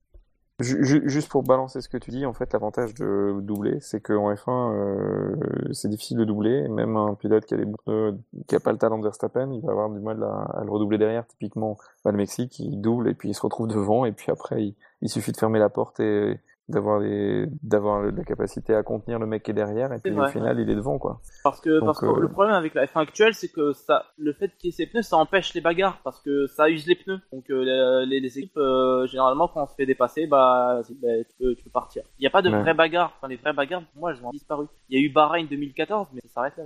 Ouais. Parce que les pilotes étaient dans un autre monde. Enfin, elles avaient 20 secondes d'avance sur les autres. Et aujourd'hui, le fait de, de défendre sa position, ça, ça, ça, voilà, ça peut gâcher une stratégie pneumatique. C'est le problème pour moi euh, de, de cette omni- omniprésence de, des stratégies pneumatiques et de la dégradation des pneus. Ah, mais ça, c'est avait- sûr. On est, c'est, c'est, c'est tout le malheur de F1 aujourd'hui. C'est pour ça qu'ils de la augmentent euh, la performance des pneus. Ils n'ont pas le choix. Exactement. Plus de dégradation. Et voilà. Et moi j'ai Et, une euh, question oui, pour Matt. toi. J'avais une question Oui, pour toi euh, avant que tu t'en ailles euh, au sujet des, de la safety car parce que la safety car elle a, pour moi elle a deux rôles. Elle a le rôle quand il y a un accident, rouler pas trop vite pour pouvoir euh, euh, permettre au commissaire de enlever les, dé- les débris, euh, enlever la voiture, éventuellement réparer le rail. Mais il y a aussi un autre rôle, et là on l'a vu dans ce Grand Prix, c'est de rouler suffisamment euh, pour, main- pour maintenir les pneus Pirelli en température et en pression. Or, euh, on a bien vu à plusieurs moments dans la course, enfin toi tu peut-être pas vu, mais la, safety car régulièrement elle était, euh, elle était en survirage, donc il était vraiment à fond, euh, Bert Melander, et il pouvait sans doute pas aller plus vite. Et en allant à ces vitesses-là, bah, les pneus perdaient en, perdaient en température et pression. Et quand Max s'est arrêté à la, euh, dernière safety car, il est- s'est arrêté pour changer ses pneus intermédiaires en pneus plus. Il a, le drapeau vert a été donné aussitôt après, donc lui il a, pas, il a eu des pneus chauds tout de suite. Est-ce qu'il n'y aurait pas une autre voiture qui serait intéressante d'avoir euh, pour euh, parce que rouler pas vite avec une voiture c'est assez facile, il suffit de définir quelle est la, vitesse qu'on veut avoir dans les phases où on veut maintenir les, les, les pneus température. Qu'est-ce que tu verrais comme Oui, voiture ils- toi bah, Ils ont une obligation de marque, donc. euh, En supposant qu'on n'en a pas. Mais, mais oui, alors non, mais, mais, mais en fait, l'obligation de marque est pas vraiment un problème parce que s'ils devaient continuer avec Mercedes, il serait effectivement plus simple de mettre une Mercedes AMG GT de GT3 de Blancpain par exemple, ou enfin Ouais. de celles qui courent en, en GT avec des pneus pluie ou en, en, en Condis, euh, et ça roulerait beaucoup plus vite. Euh, voilà. Après, ouais, je, je, vois que ça en fait une caisse de course. En fait, il une- faut- une pour moi, oui, je suis d'accord avec toi. Une caisse de Voilà, course qu'il faudrait. Ouais. Après, euh, le, le, le cas de figure se présente pas hyper, hyper, hyper souvent non plus. Voilà, donc, euh, euh, Bah, c'est seulement quand ça il y a la pluie en fait. Hein. ouais, seulement quand il y a la pluie. c'est- seulement quand il y a la pluie. ouais. Ouais. Là, ça c'est bien vu. hein. il y a- Ce serait effectivement plus, ça éviterait le problème de marque. Il pourrait continuer et puis, et, et ça fonctionnerait, quoi. Donc, euh, ouais, ce serait, ce serait, faut leur soumettre, faut appeler la FOM pour leur dire. Non, on a déjà écrit. à la FIA. mais... Il y a, quelqu'un qui écrit, c'est plus simple, certes, mais ça demande une vraie équipe de mécaniciens, des pièces de rechange, etc., etc., des couvertures chauffantes, que le pilote ait fait des essais au préalable, et c'est vrai que c'est Mais pas toutes simple. les, toutes les voitures n'ont pas de, de, de couverture. Non, mais là, en l'occurrence, il en faudrait, parce que sous la pluie, euh, faire sortir le safety car, euh, avec des pneus froids pour rouler euh, tout de suite dans le rythme, euh, avec des F1 au cul, s'il a pas de couverture chauffante, il va, il va, il va, il va être emmerdé, quoi. Ouais. Voilà. Bien. Eh ben, je te remercie à nouveau. Je rappelle donc on peut se retrouver tous les mercredis sur RMC Découverte, donc le canal 24 euh, de la TNT à 20h45, donc dans, dans la version française de, de Top Gear. Euh, je te remercie encore une fois d'être venu, euh, de, de ta liberté de ton. Euh, aussi, c'est ça qu'on, c'est ça qu'on aime dans, dans le SAV. Donc merci pour ça également. Pas, pas de souci. Euh, merci à vous de m'avoir accueilli. Euh, remercie à tout le monde. là, je vois, je vois tout le monde sur le, sur le, sur internet là, sur le, Le chat. le chat, le fil qui me dit merci. Alors je vais dire un petit mot, allez, merci à vous tous, voilà. Et euh... ah mais non, mais je peux pas. En fait, je peux pas vous dire merci. Si Anon Musli No Name, voilà, je sais pas, ça marche. Merci à vous tous. Voilà, Anon 9163, c'est moi les gars. euh... et, euh... et puis euh... et puis voilà. Et sur Top Gear cette année, il y avait deux trois questions. Euh, Qu'est-ce qu'il y aura comme caisse? Il y aura des caisses pas dégueu. Je vous le dis, alors j'ai pas le droit de le dire, mais il y aura un très très bel essai d'une F40 avec un propriétaire qui nous a laissé vraiment nous amuser avec. Donc ça c'est cool. On a testé la nouvelle NSX aussi et ça c'est très très cool. Euh, et il y aura d'autres, euh, il y aura d'autres choses assez marrantes. Une course de caravane où on a bien rigolé et euh, on, est- on espère que s'il y en a d'entre vous qui regardez, que vous vous amuserez aussi parce que nous on a bien rigolé. Voilà. Tu demanderas au Voilà. S'il peut venir. Ok, pas de problème. Fait- beaucoup. Oui, oui, aucun problème. On, on- on pourra faire ça. Je lui passerai le message. Aucun souci. Euh, Faudra qu'on change l'habillage du SAV par contre. Voilà. Très bien, oui, oui. Faudrait qu'on mette un truc un peu 70 là. Je suis Ouais. Des poids. Des poids et des couleurs. Voilà. En tout cas, tu t'es t'es le bienvenu ici. Euh, tu reviens quand tu veux. Merci les gars. Euh, on t'accueillera vraiment avec euh, avec plaisir. Et, euh, et voilà, et continue à, à nous faire délirer dans Top Gear, continue à cirer des pneus pour nous qui, voilà, on n'a pas les moyens d'acheter les voitures, mais euh, on a encore moins les moyens de changer les pneus de ces bagnoles-là. Donc, euh, euh, donc voilà, continuez à les défoncer pour nous. Ok, c'est cool. C'est ça qu'on veut. Merci beaucoup, Bruce. Allez, Bruce, ciao. pardon. Non, y a pas de mal. Merci beaucoup. Allez, bonne Au revoir. soirée. Bonne Bye bye. soirée. Salut. Salut. Bien, messieurs. Euh, ben merci encore hein, à, Bruce euh, d'être d'être venu et de nous avoir éclairé sur euh, sur ces euh, sur ces sur sur quelques points, notamment les pneus. Hein. Je pense que là, euh, voilà, on, on nous dit sur le chat qu'on n'a pas cité que qu'on avait qu'on avait critiqué les pneus Pirelli. Bah, je pense qu'on a dit suffisamment la marque et je pense que les propos tenus étaient suffisamment clairs. On va on, revenir. euh, on aura des pneus gratuits grâce à, à toute cette ci- citation, je pense. Oui, tout à fait, tout Évidemment. à fait. Particulièrement des pneus, des pneus Yokohama euh, qui ont l'air de bien fonctionner. Euh, euh, tu... Je propose qu'on aille, euh, qu'on revienne à un, à un déroulement un petit peu plus classique du, du quintet plus ou moins. Hein donc, donc voilà, je vais revenir sur le quintet plus ou moins. On va juste essayer d'être un petit peu concis, messieurs, parce qu'il est déjà 22h47. J'ai été bien pour l'instant. juste- Pardon J'ai été bien pour l'instant. Vous avez été, vous avez été formidable, les gars. Vous avez été formidable. C'était, il y a rien à dire. On a, on a bien entendu notre invité, donc c'était, pas- c'était parfait. Mais si tu peux continuer à ne pas faire trop de digressions et de hors sujet, ça serait encore plus magnifique. Euh, je vous mets le générique ou pas? Allez, on se met le générique parce que parce que je l'ai installé que ça m'a fait chier. Les chevaux et les courses, vous le savez, c'est ma grande passion. TRC Magazine avec Omar Sharif, la passion de gagner.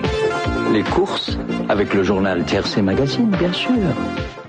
Messieurs, le, le, plus ou moins dans sa version euh, normale mais accélérée. Euh, déjà, on remercie les 88 votants euh, cette semaine. Merci à vous d'avoir euh, d'avoir voté.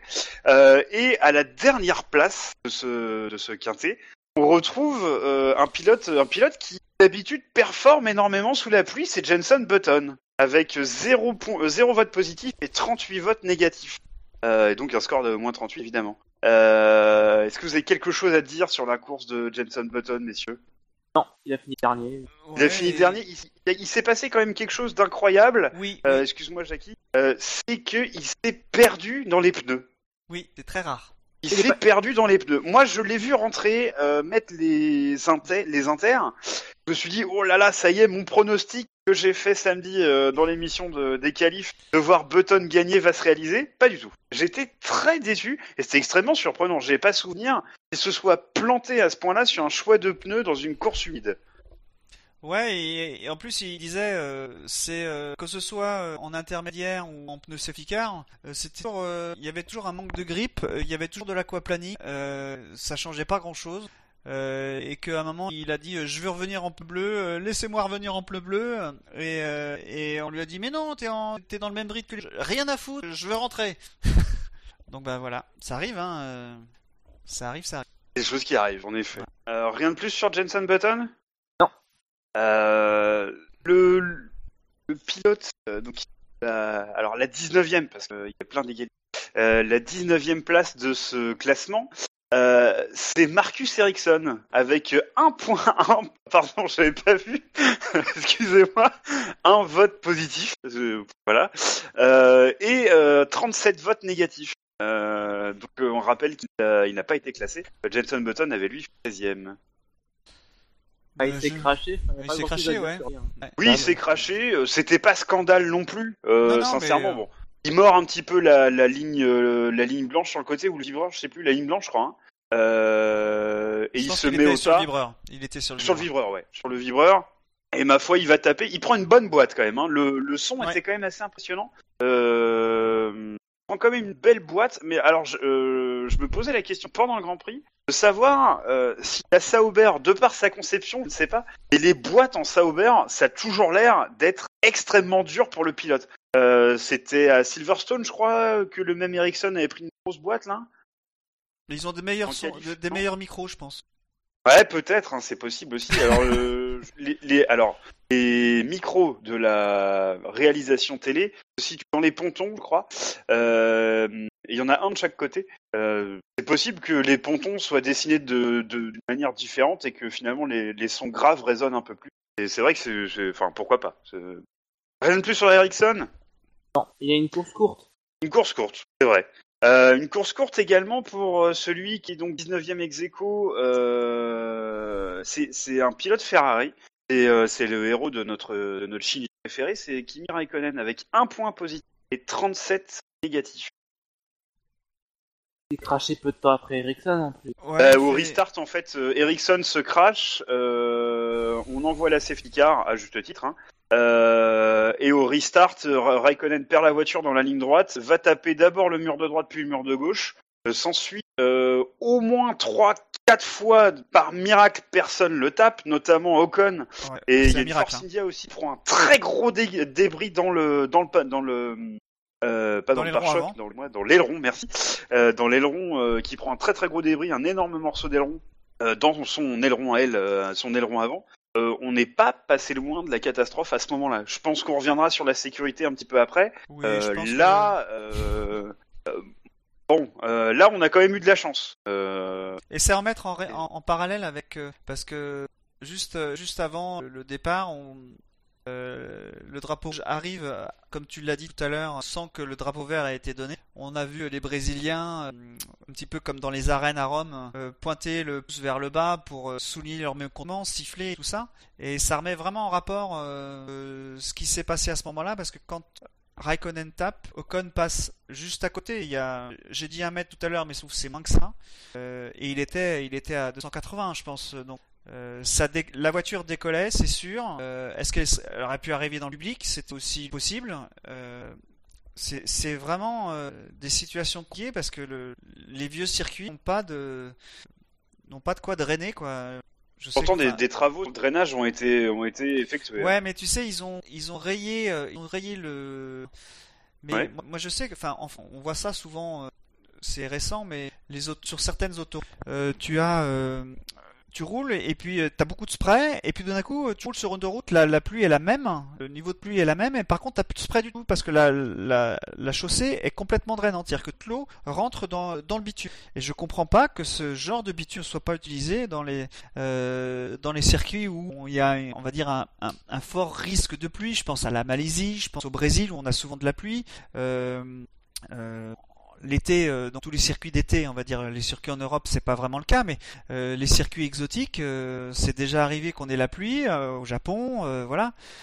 Ça, il devrait y avoir ces ces, ces, ces, ces, ces bitumes gr- drainants parce que là, on aurait au moins le enfin le spread serait serait moindre quoi qu'il arrive.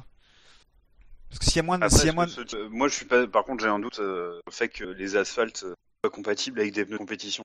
Ouais, c'est possible aussi ça, mais C'est un doute, hein. Je veux dire, Ouais, j'ai ouais, pas de quoi l'étayer, mais bon, voilà. J'ai un petit doute là-dessus quand même, parce que c'est, euh, c'est des. Rappelle-toi. Euh... ouais, mais ça Euh, supporte des camions par exemple, tu vois. Oui, mais c'est pas une problème de, su- c'est pas un problème de supporter en fait. C'est pas l'asphalte, c'est le pneu. Ah oui, tu veux dire de ce En côté-là. fait, c'est le. Moi, pour moi, c'est le pneumatique. C'est pas compatible avec ce type d'asphalte. en fait. Bah, je pense. Euh, Ouais, Enfin, moi, je Indianapolis. vois une problématique. En... Voilà, une Indiana- histoire d'Indianapolis avec euh, un, un surfaçage micro-diamanté, etc. Voilà, rainuré, euh, micro-rainuré, pardon. Et euh, voilà, ça avait posé d'énormes problèmes.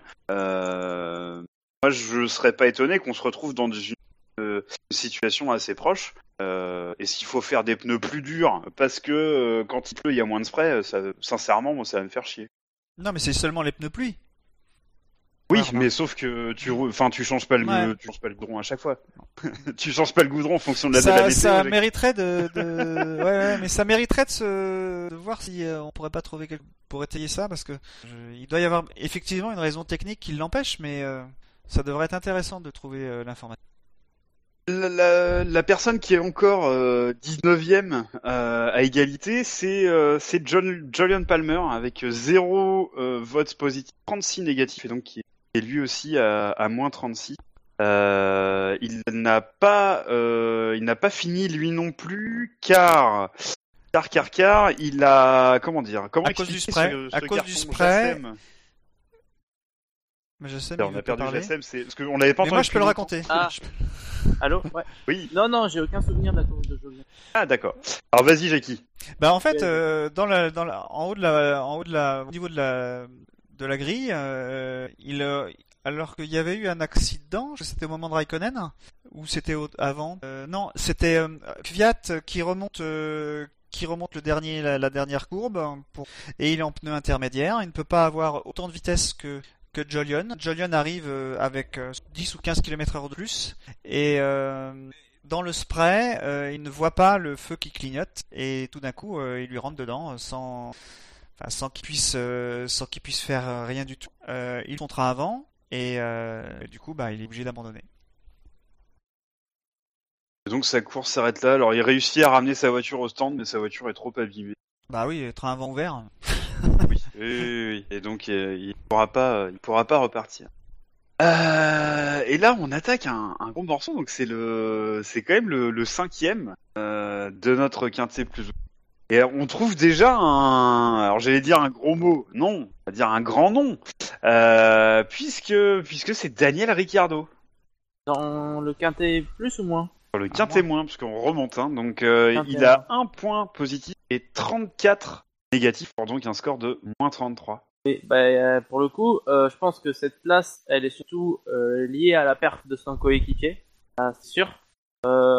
Ça me paraît étrange. Euh, il a, euh, lors de son interview, il a dit qu'il y a quelque chose qui l'a empêché de, de perdre, de- d'être bon en course, c'est-à-dire, euh, enfin, il a parlé de ses problèmes de visibilité, de la buée, tout ça. Ok, Il a parlé d'un problème de boîte aussi, hein, je sais oui, pas si tu as a- vu. mais oui, mais moi j'ai vu ça. euh, il a surtout en, en interview, il a surtout dit qu'il ne pouvait pas le dire.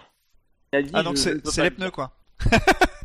Cherchez non, pas, c'est les pneus. Il a eu des problèmes de boîte, il a eu des problèmes de boîte de vitesse, mais moi j'ai dû attendre un post Instagram pour que je le sache.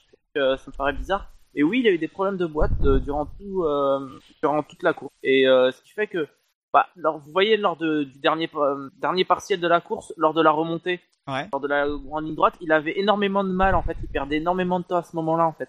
J'avais remarqué lorsqu'il euh, il, pas à dépasser ni Perez ni Hülkenberg et à ce moment-là, enfin, il avait vraiment du mal. Bon, c'est pas c'est course sans. La stratégie n'était pas parfaite, donc ils ont pris des risques en se mettant en intermédiaire. Et il a subi une pénalité à cause d'une erreur de son 5, 5 secondes. Pas une. Ouais, une erreur de, enfin une erreur de centime, là c'est un Je peu. sais pas trop. Bah, Elle était pas. dure quand même. Hein.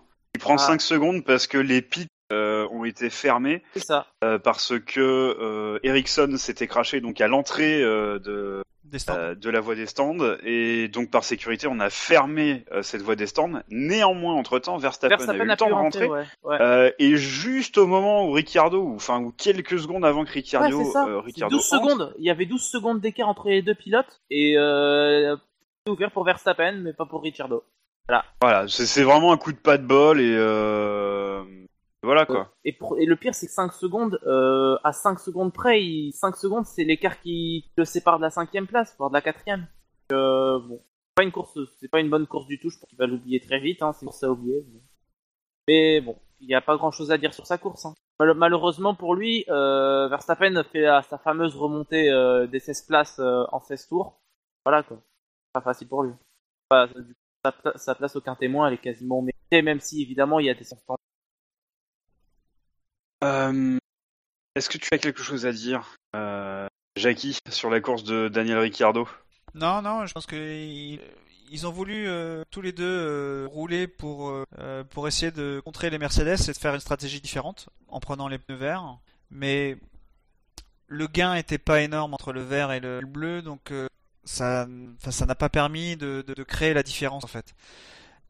Alors si, si en plus il avait des problèmes de boîte, naturellement, de laisser la performance à côté. Mais il fait une bonne course. Et, enfin, vis-à-vis de Verstappen, il fait une mauvaise course, quoi. Évident.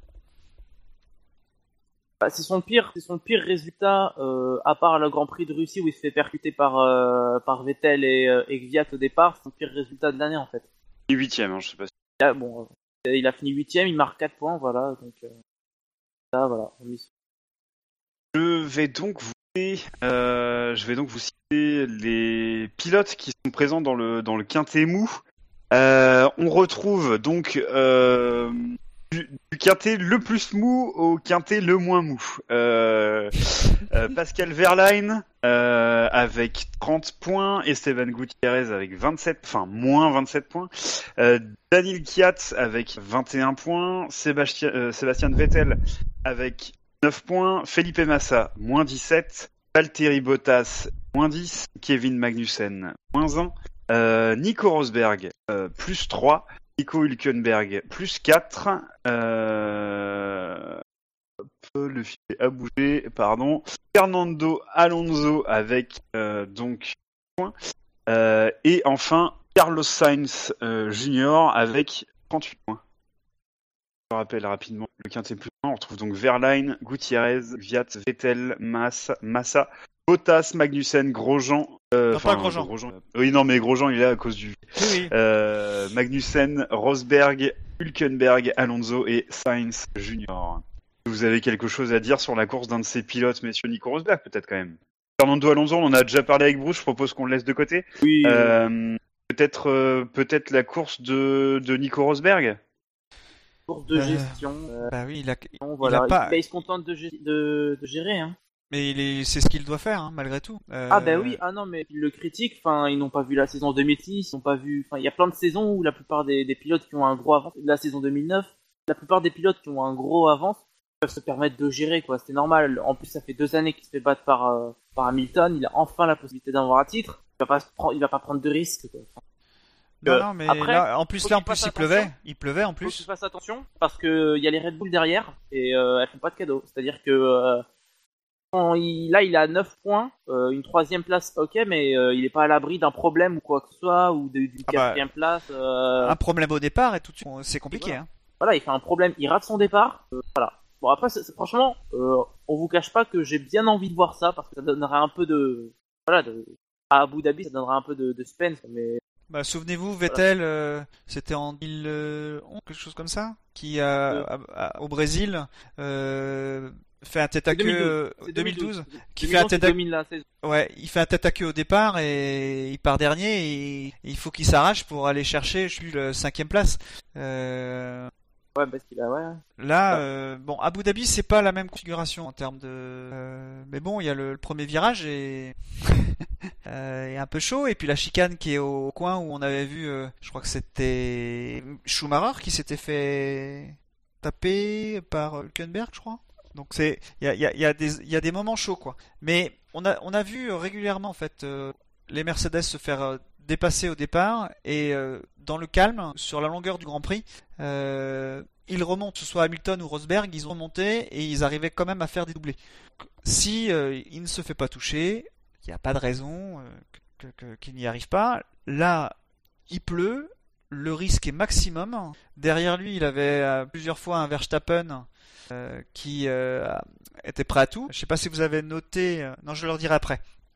Euh, donc là, il faut absolument qu'il il fallait absolument qu'il reste, qu'il reste à gérer. Il fallait qu'il gère le départ. Bon là, il n'y avait pas de départ vu qu'il était euh, en, mode restart, mais il fallait qu'il soit attentif au départ pour euh, bien monter la côte et pas et pas se faire avoir. Je pense que les trois restarts qu'il a fait ont été malins. Enfin, je veux dire, il a il a su gérer. Donc ça, c'est intéressant. Il, il avait encore l'intelligence de cours pour tenir et, de maintenir, son mode de gestion. Mais c'est vrai que ça fait pas rêver de jouer l'épicier. Ça fait pas champion du monde. Ouais, on a dit ça d'Alonso hein. Ouais, ouais, mais bon, euh, Là, il les a. là c'était un premier titre, hein, faut qu'il fasse attention. Bah oui, voilà, c'est ça. Et surtout, ça fait, ça, il sort de deux années où il fait deux par Hamilton.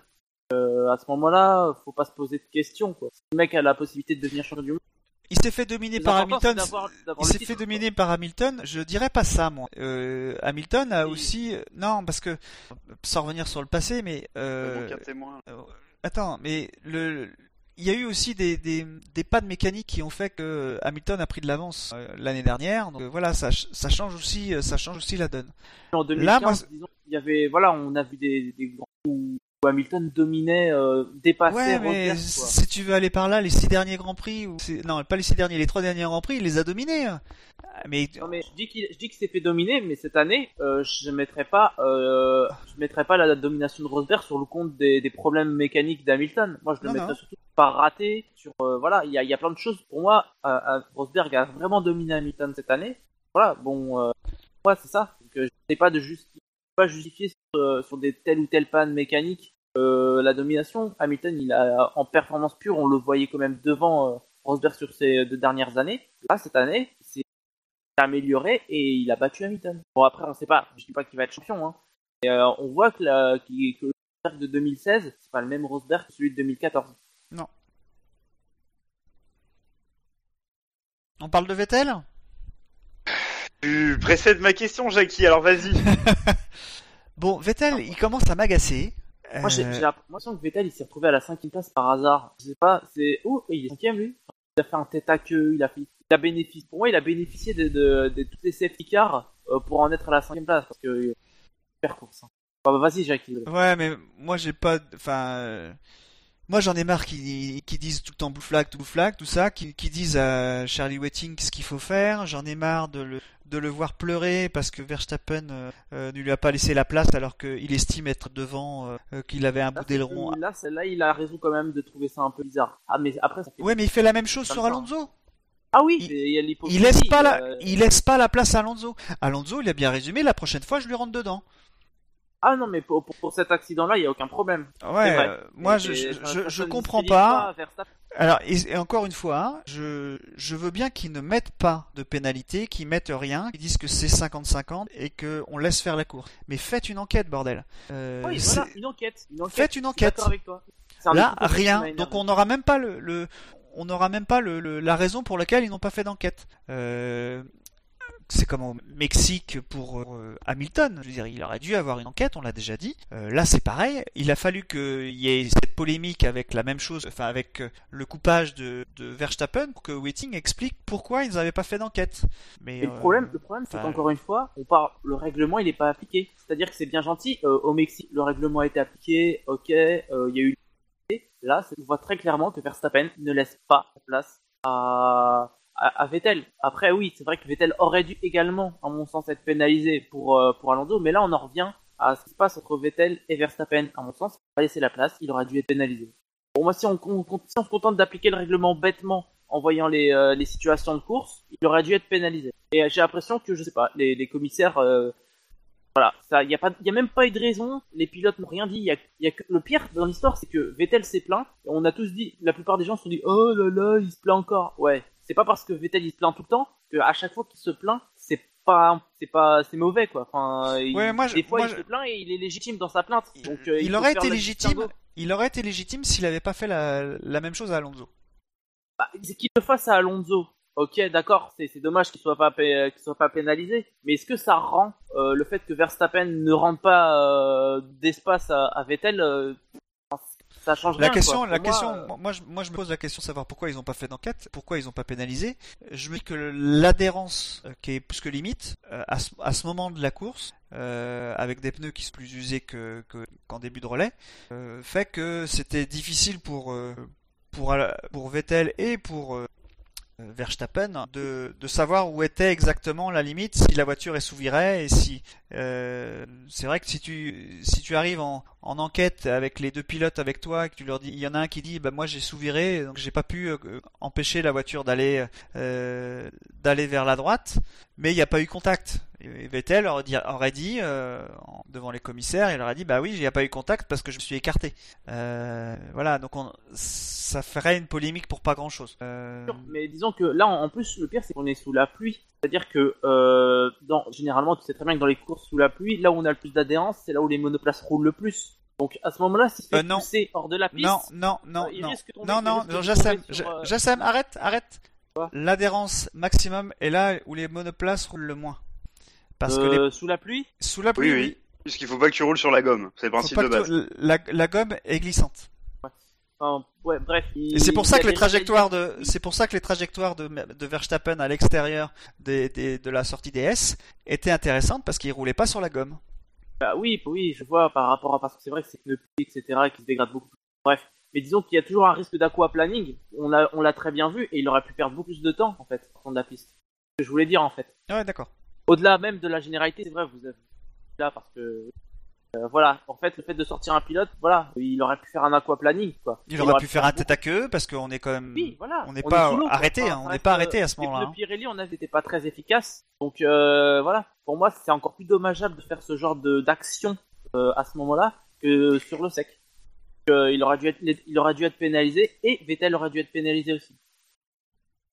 Mais bon, euh, Et toi, ton- Verstappen, et- il est pénalisé tous les trois ans, donc euh, visiblement. Et toi, ton avis, Scani? Il aurait dû être euh, pénalisé, le Juan Pablo euh, Verstappen? Euh, sur euh, Vettel? Ouais. Oui, et de la même manière que Vettel aurait dû être pénalisé sur Alonso, oui, tout à fait.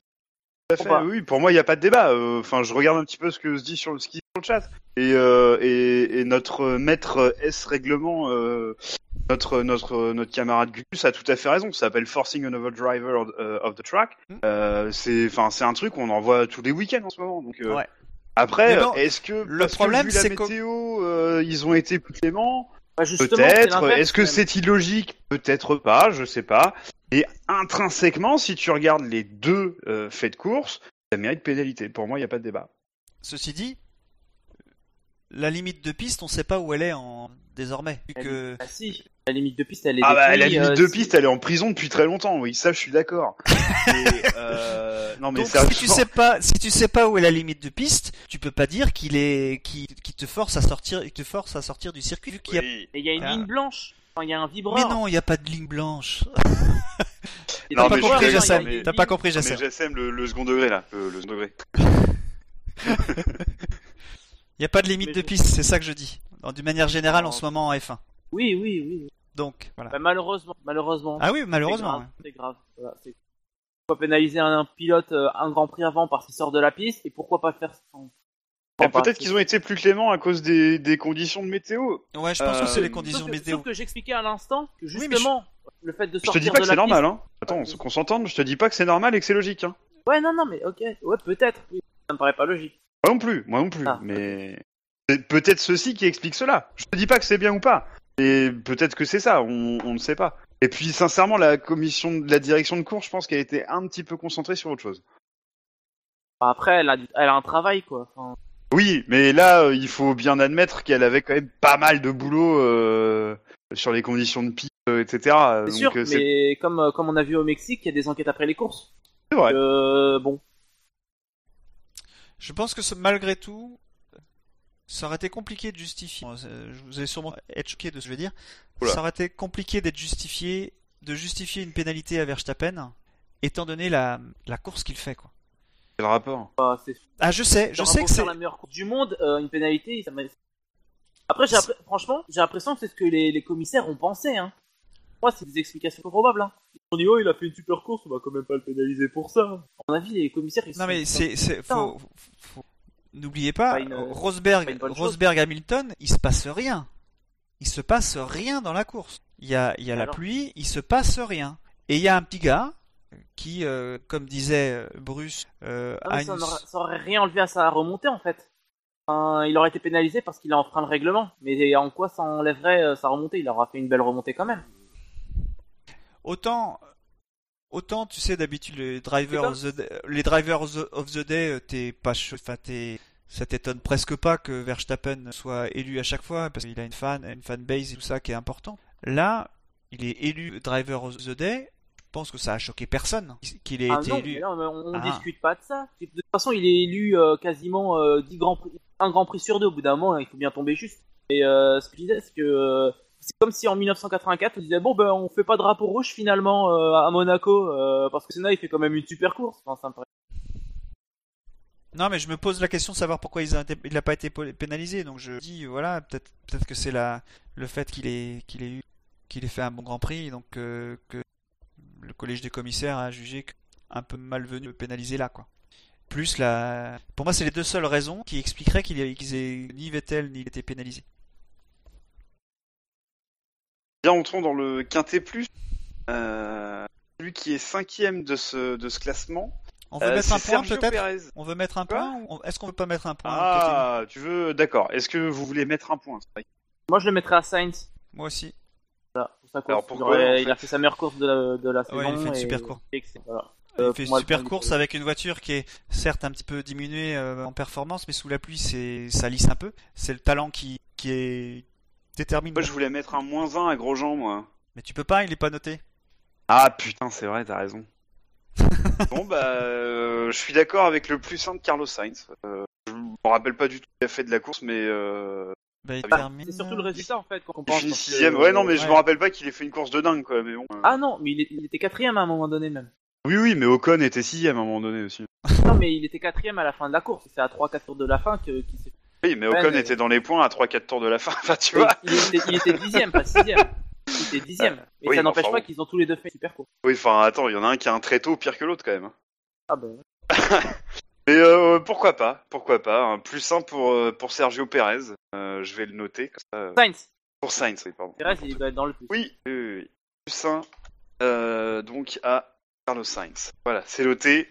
Et Et ça se les met dans- notaires, pas dans les cette feuille-là. notaires du quintet plus ou moins pourront modifier euh, les tableaux qui vont. Euh, notre notre premier pilote, donc euh, enfin le, le cinquième pilote du classement, si on veut le premier, lorsque l'on entre dans ce quintet plus, c'est donc Sergio Perez avec 53 votes positifs, 0 négatifs et donc un score de 53. Cinquième, il est? Euh, il est cinquième de notre classement et il a fini euh, quatrième de la course. Il aurait mérité d'être. Pardon? Il aurait, mé- il aurait, mérité d'être plus haut. Mais Je trouve aussi. Je trouve aussi. Et il y a quand même des performances euh, euh, autres qui, voilà, qui fallait saluer aussi. Je comprends, euh, je comprends le barat de nos auditeurs. Pour, ne rien vous cacher, Sergio Pérez, donc, qui, est, qui est cinquième du Quintet Plus, il a euh, 53 points et le pilote qui sera troisième du Quintet, du Quintet Plus, il en a 58. Donc il y a 5 votes de- d'écart entre la, entre la cinquième et la troisième place. Quand même tu dois compter le score. Là, tu comptes que le quintet plus. Oui, je vote que les, que les votes positifs. Et il y en a quatre quand même. Mais entre la Allez. cinquième, ouais, ouais, bon.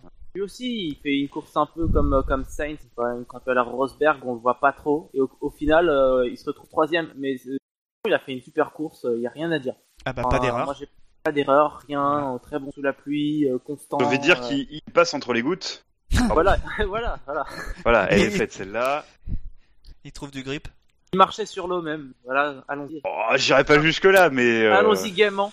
ah, Euh, ouais, on l'a pas vu beaucoup non plus, mais il a été très bon et il était à deux tours de faire la de faire un autre, un nouveau podium avec Force India. Quoi. Il aurait il a quatre podiums quoi déjà. Il aurait pu être le Mexicain à avoir fait le plus de, de podiums. Bon, ouais, mais il a fait une stop.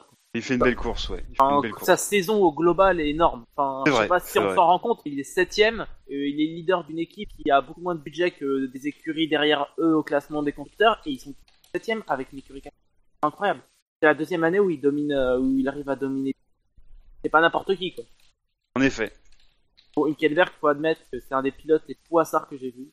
Voilà, je dis. Voilà ce que j'avais à dire. C'est tout sur Perez? Yo, Checo. Euh, le quatrième, c'est euh, Cocorico, euh, c'est Esteban Ocon euh, avec miraculé. 50 positifs, deux votes négatifs, un score à 54. Euh, donc le pilote, euh, le pilote Manor qui a donc euh, qui a donc sixième de Grand Prix. Douzième hein, pour qui... Douzième, oui. Douzième après avoir très longtemps été huitième. Euh, et puis sur les derniers tours, il passe euh, de 8 à 10. Et puis euh, j'ai presque envie. Ouais, c'est si c'est sur les le dernier tour ou les deux derniers tours, il perd deux places avec Alonso et Bottas qui le doublent. Et, euh, et là, il a là malheureusement, il- en fait, je pense qu'il a il a perdu le fil quand Nasser l'a passé. Euh, je pense que c'est là où il Mais il l'a passé dès là le où il début. perd le fil. Euh, non, non, Nasser l'a doublé euh, peut-être une dizaine de tours avant la fin, je crois, euh, comme ça. Et je pense que c'est le moment où, je pense que c'est le moment où il s'est perdu un peu, je, à mon avis. Parce qu'ensuite il y a Alonso qui le passe et du coup il est incapable d'aller chercher, d'aller chercher Nasser et, et voilà, ça le. C'est mon Ouais, pour plus moi, gros regret de ce cette course, je pense. Passe malheureusement. Il avait quand même fait une enfin, incroyable. Enfin, on a vu, on a vu que les deux Manor, euh, Ocon et Verline étaient ensemble et que Verline s'est fait dépasser en on a tout de suite vu que Verline a commencé à perdre des places, perdre des places. On a vu, on a Ocon tenir en fait sa place. Ça c'était assez beau. Et il a réussi à tenir. Enfin, on l'a pas vraiment vu, mais on l'a vu tenir face à Gviat. Là, il a tenu beaucoup de temps face à Gviat. Il a, il a d'ailleurs, qu'il l'a même pas dépassé. Et disons que il a, enfin, bah, il a il a, il a justifié absolument son... rien à se reprocher quoi. Il a Pour justifié moi, il aurait le- même pu être premier du Quintet Plus. Hein. Moi, euh, quand tu fais une course comme ça, t'as absolument rien à te reprocher, t'es à 100%, tu fais le maximum du maximum. Ouais, il a justifié par rapport à Verlaine le fait que Force India l'ait choisi. Ah là, pour le coup, Là, c'est clair. un hein. petit bémol parce que généralement les courses d'après décision, euh, celui qui Oui, c'est souvent bénéficie de la de merde, ouais. voilà, généralement la personne qui, euh, qui a du mal avec, enfin, la personne qui n'est pas concernée vraiment par la décision positive, bah elle s'effondre un peu quoi. On l'a vu avec Viat, euh, par exemple. Euh, ouais, oui, il a montré parce qu'il a, il est arrivé à, il a failli marquer des points. Après, de là, j'irai pas le comparer jusqu'à, à, à- j'irai pas le comparer à Verlaine maintenant, quoi. Le, contexte euh, fait que ça doit pas être facile pour Verlaine de se dire que, ouais, ben, j'ai marqué un point avec Sob- avec Manor, j'ai été très très très bon. Et puis un mec qui vient au bout de 5 courses, il est déjà euh, promu dans une écurie supérieure par l'écurie qui me, qui me protège, entre guillemets. euh, voilà, je peux comprendre que pour lui, ça a dû être compliqué, mentalement. J'avais à dire. Jackie Rien de plus? Euh, alors dans ce cas-là, passons euh, à la, à la troisième place euh, pour ouvrir donc le podium de T+. Et alors là, c'est une surprise puisqu'il s'agit de Felipe Nasser euh, avec 58 votes positifs et un vote négatif. Et là, je suis très fier de nos auditeurs parce que j'avoue qu'à leur place, euh, je me serais senti obligé de troller et de voter contre contre Nasser pour l'ensemble de son œuvre. Mais euh, c'est bien les gars, euh, c'est bien. Vous avez été sérieux. Il fait euh, une très belle course. On m'a repris sur le chat.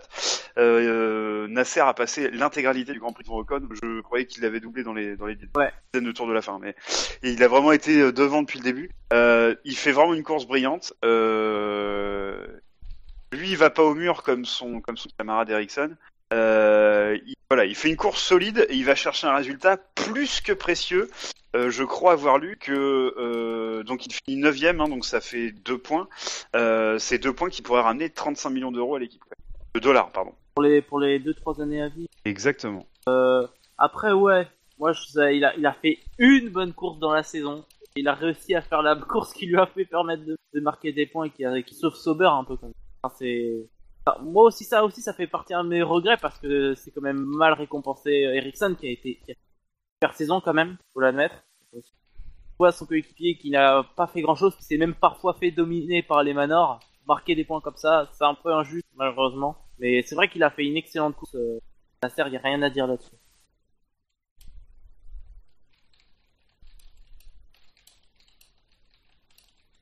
Qui?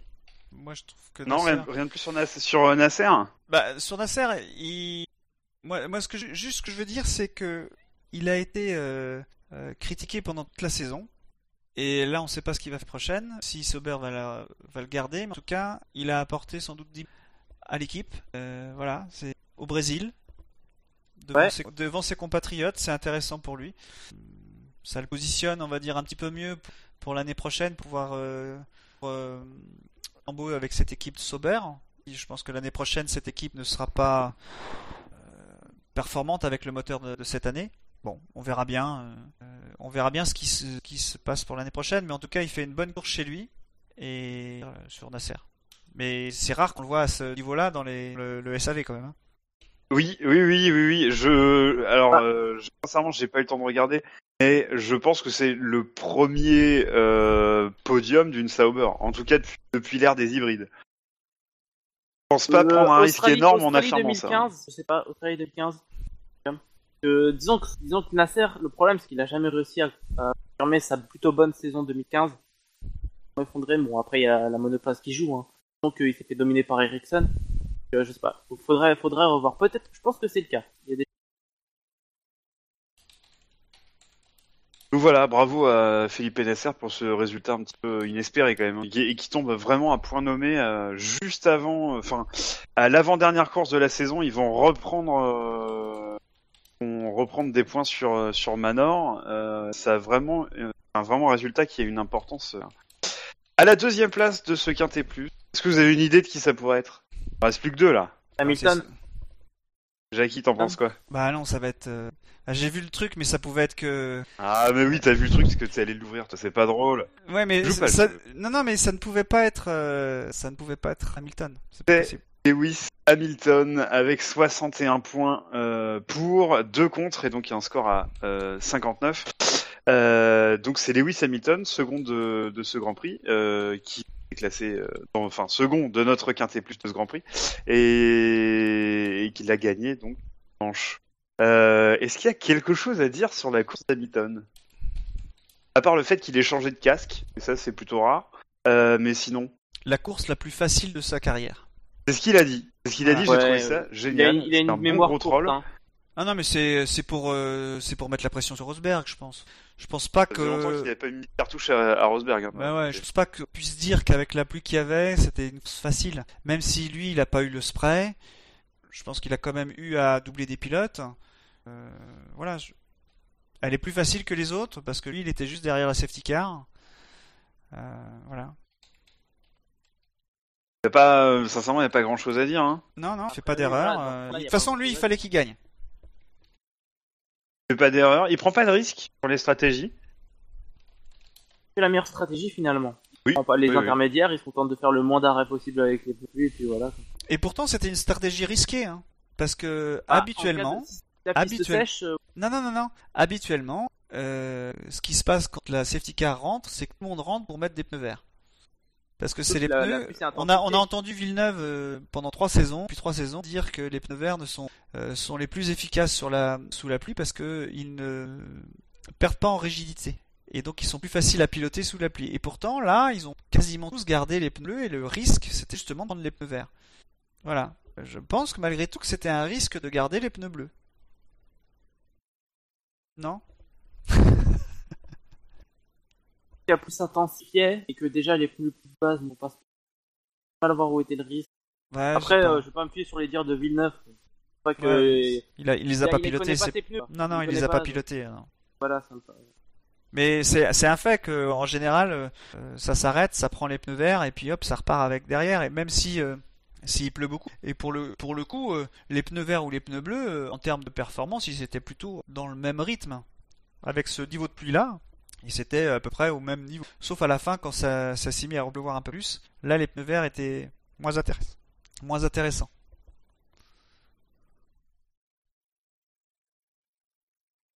Euh, et donc, il reste la première place. Bah, je sais qui c'est. Évidemment, on sait tous qui c'est. C'est Max Verstappen avec 75 votes positifs, un vote négatif. Euh, donc un score de 74. Il a fini le Grand Prix à la troisième place et euh, donc est euh, vainqueur de quintet du Grand Prix du Brésil 2016. Euh, il fait quand même, il fait quand même quelques beaux dépassements. Faut bien, faut bien l'admettre. Mais avant les dépassements, moi j'ai quelque chose à dire, je sais pas si vous aviez remarqué. C'était le seul pilote à, à avoir des trajectoires différentes pendant la safety car. C'était le seul pilote, ouais, c'était le seul pilote qui, ch- qui cherchait déjà le grip pendant les 7 tours de la safety car, il cherchait du grip partout où il y en avait. Il, il testait et il mettait beaucoup d'angles. Euh, c'était le seul pilote, les autres étaient plutôt euh, plutôt sages. Lui, euh, il était à droite, à gauche. euh, je crois que Jacques ou Il a, il a- Julien. il a pris des risques. Il fait un aquaplaning. non, mais c'est ça. Je vois pas en quoi c'est une chose. Euh, c'est juste, euh, oui, il a pris un risque. Non, vrai. parce que ça veut dire que non, il, il prenait pas des risques. Et Je veux dire, il a, il roulait à des endroits différents des autres. Et il allait un petit peu plus vite dans les virages. Je veux pas dire qu'il allait très vite parce qu'on était à une allure de safety car. C'était pas non plus euh, des vitesses délirantes. Hein. Euh, mais il, il savait où il y avait plus de grip, où il y avait plus d'eau. Et je pense que ça a dû lui servir quand il est, euh, quand il a fait ses, ses dépassements, parce qu'il savait où était un peu le, un l'eau par rapport, à, par rapport à ses essais en, en, en mode safety car. Non, je suis seul à avoir vu ça?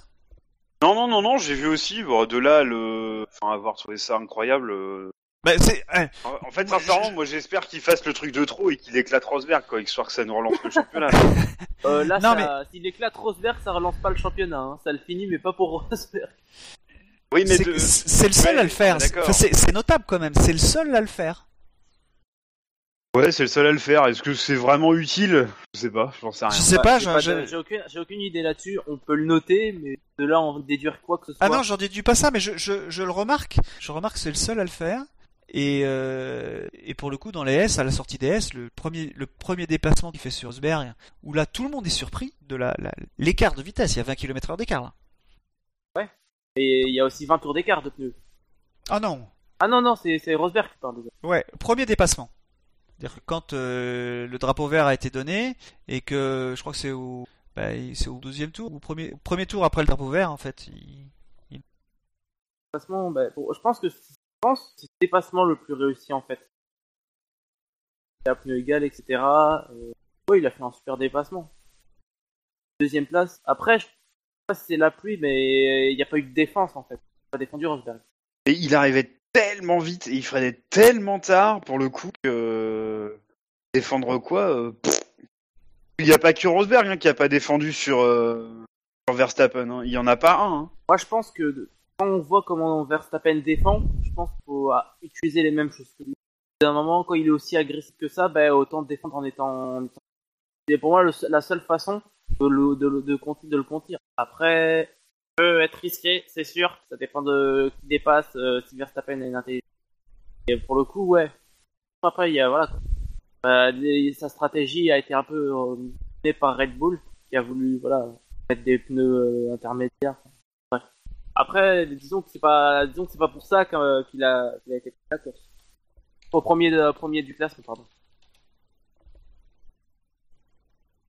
Et alors euh, Vous savez ce qui traîne sur les réseaux sociaux euh, depuis dimanche à propos de Verstappen Les, les comparaisons, Les comparaisons, euh, alors comparaison n'est pas raison, hein. euh, on oublie souvent plutôt con de. que raison. Voilà, on, on oublie de, de, de le rappeler en général.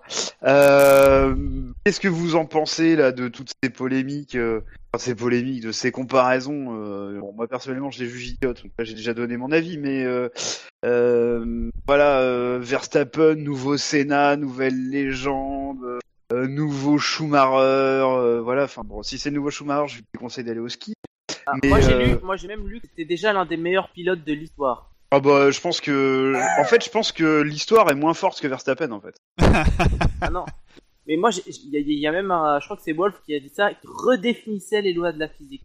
C'est, voilà. Verstappen, Ouais. il, voilà, il fait, il crée des distorsions entre l'espace et le temps. tu Oui, oui. Ah, oui. c'est un super héros, tu vois. Ah, c'est ça. Je pense qu'en fait, euh, en fait, je pense que Einstein a créé la théorie euh, de la relativité, de la relativité. Mais il a pas vu Verstappen, donc euh, Juste pour que Verstappen puisse avoir le loisir de la casser, quoi. Stephen Hawking a applaudi des deux mains. Il Exactement. Il s'est levé. Il s'est levé d'ailleurs. Il s'est levé pendant le Grand Prix, Stephen Hawking. Faut le savoir. Il faut le savoir. Et Schumacher aussi. Faut le Il savoir quand même. Ah mais voilà. Qu'est-ce que vous pensez de, de ça, vous euh, Est-ce que vous pensez que c'est bon, un futur grand euh, Ça va être un futur pilote avec un palmarès. Il l'a déjà ouvert. Ça, on peut pas le nier. Un futur grand. Est-ce que c'est pas déjà euh, c'est- c'est- Est-ce que c'est pas un peu trop tôt pour le dire? Je pense que c'est Non, déjà un fu- pas trop tôt. Il- c'est déjà un futur grand. Il va réécrire son. euh, Bref, euh, il a 19 ans.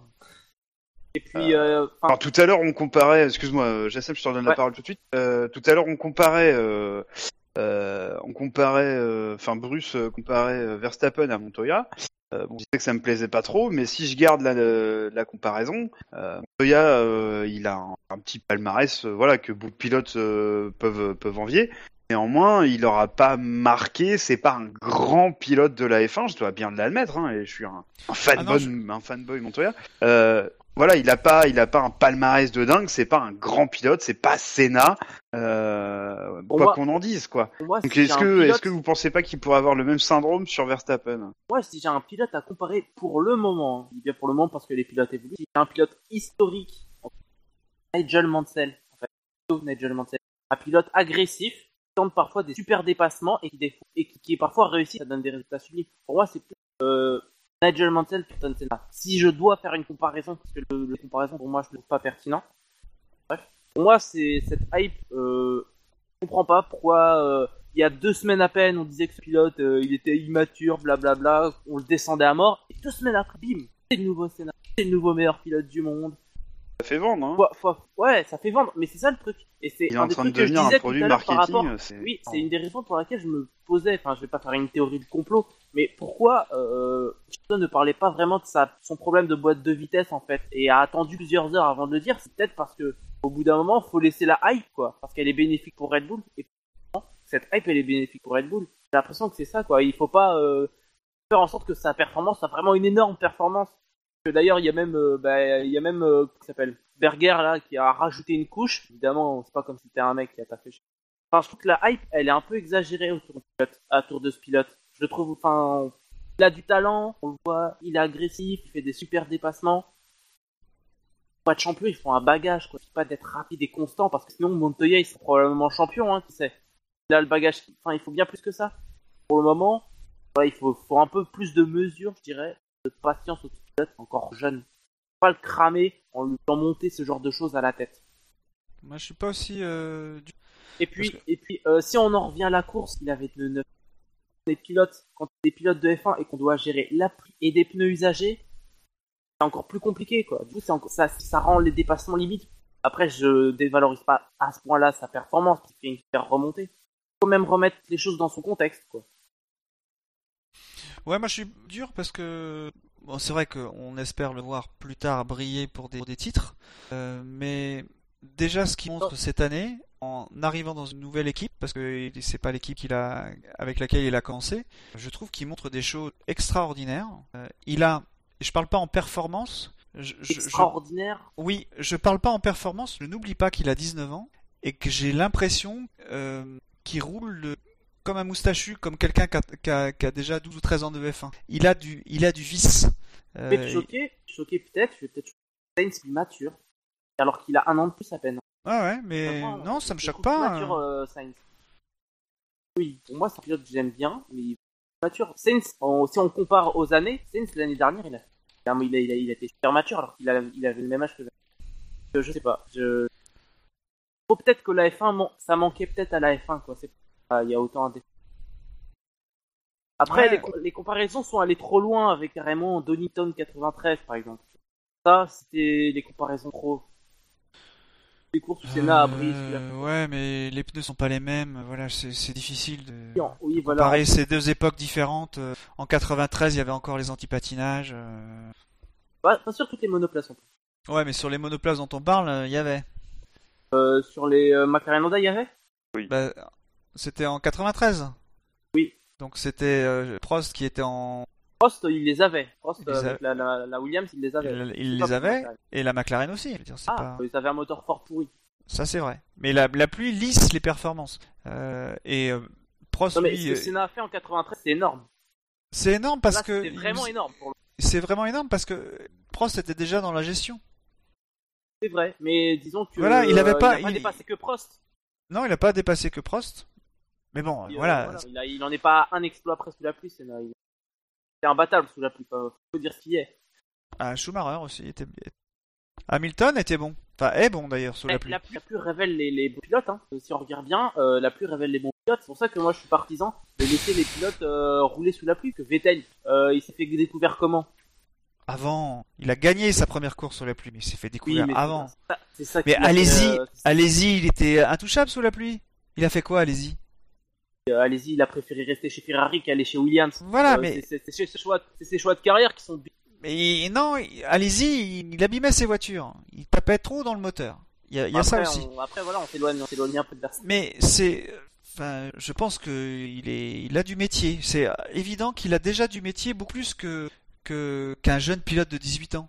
Euh, J'espère que Ocon a le même de métier. là Tu parles de, tu parles De Verstappen. Ouais, je parle de Verstappen. Aujourd'hui, aujourd'hui, tous les pilotes, tout ça, euh, Ocon a 19 ans aussi, mais Il a la même formation de Verstappen. Il a la même formation. Il vient du même endroit. Aujourd'hui, la formation des pilotes, elle est faite de sorte à ce que les pilotes soient capables de piloter des Formule 1 à 17-18 ans.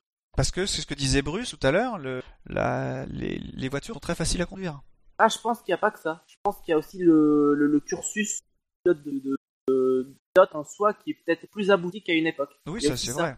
Ils sont plus entourés. hein.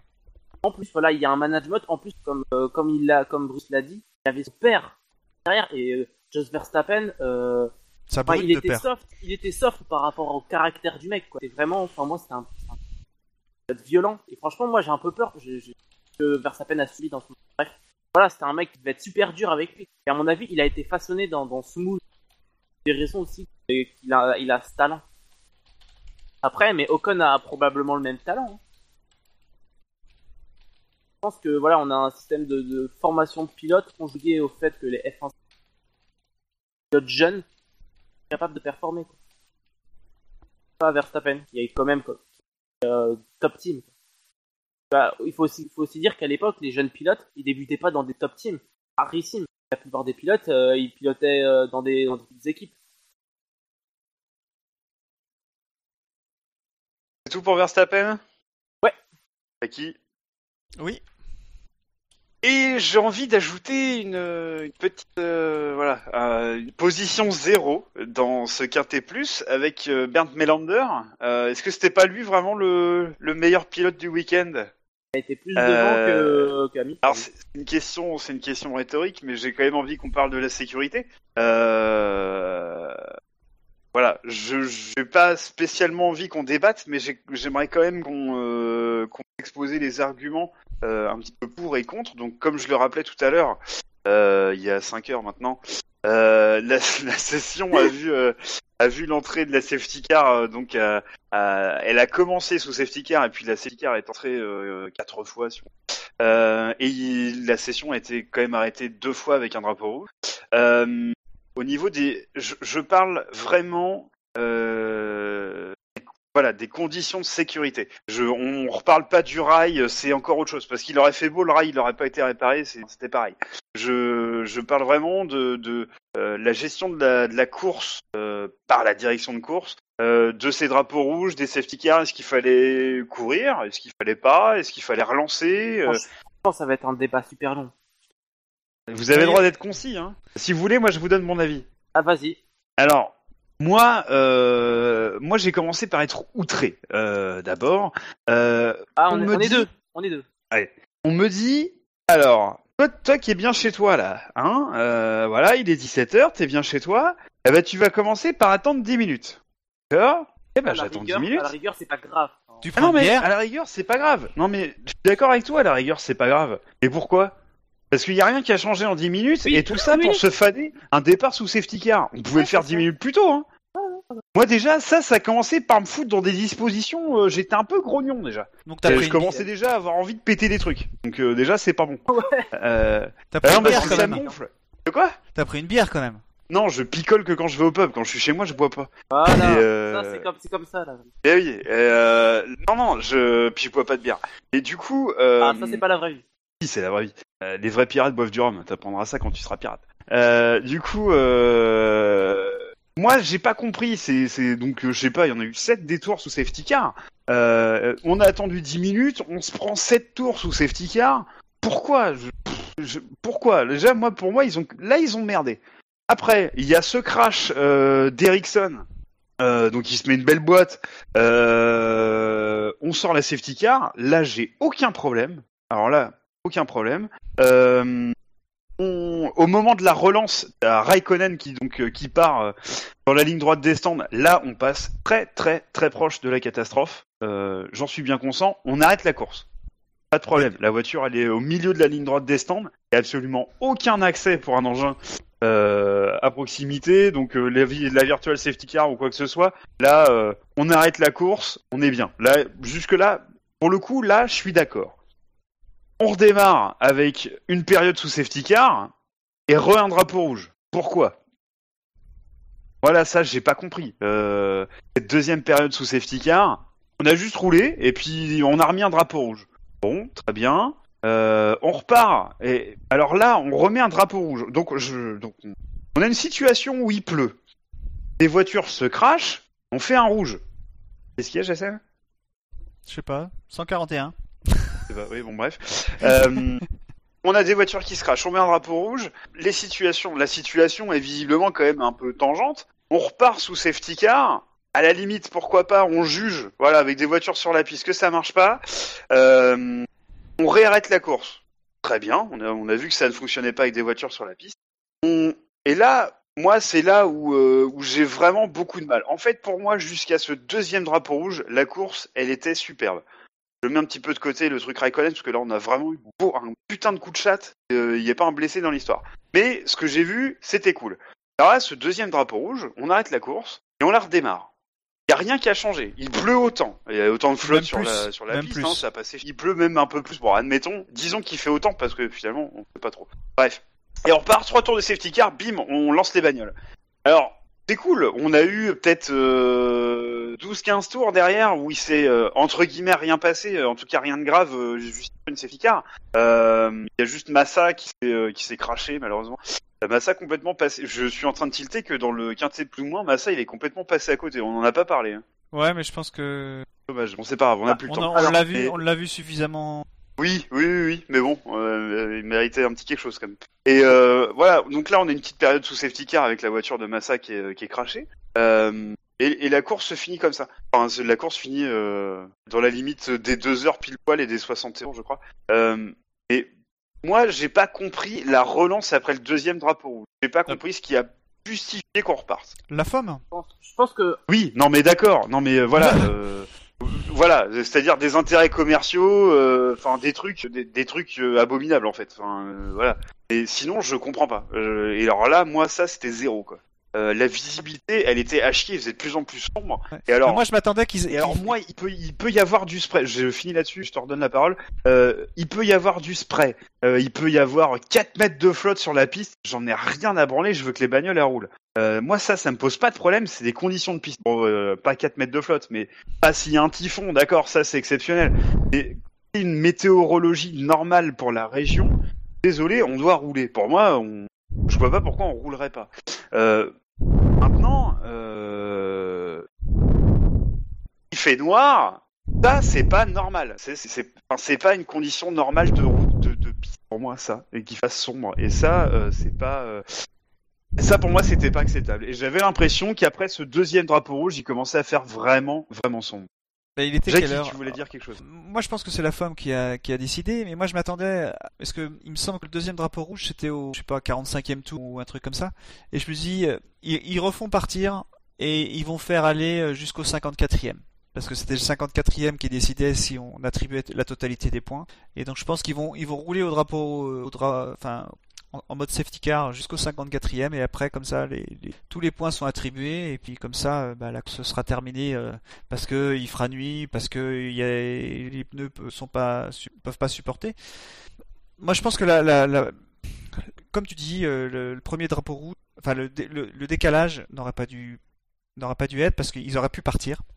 Avec, mais il faut pas oublier que derrière, enfin, souvenez-vous, les conditions qu'on avait eues à Suluka en 2014, où Jules est décédé, euh, elles étaient à peu près similaires en termes de- d'intensité de pluie que ce qu'on a eu là.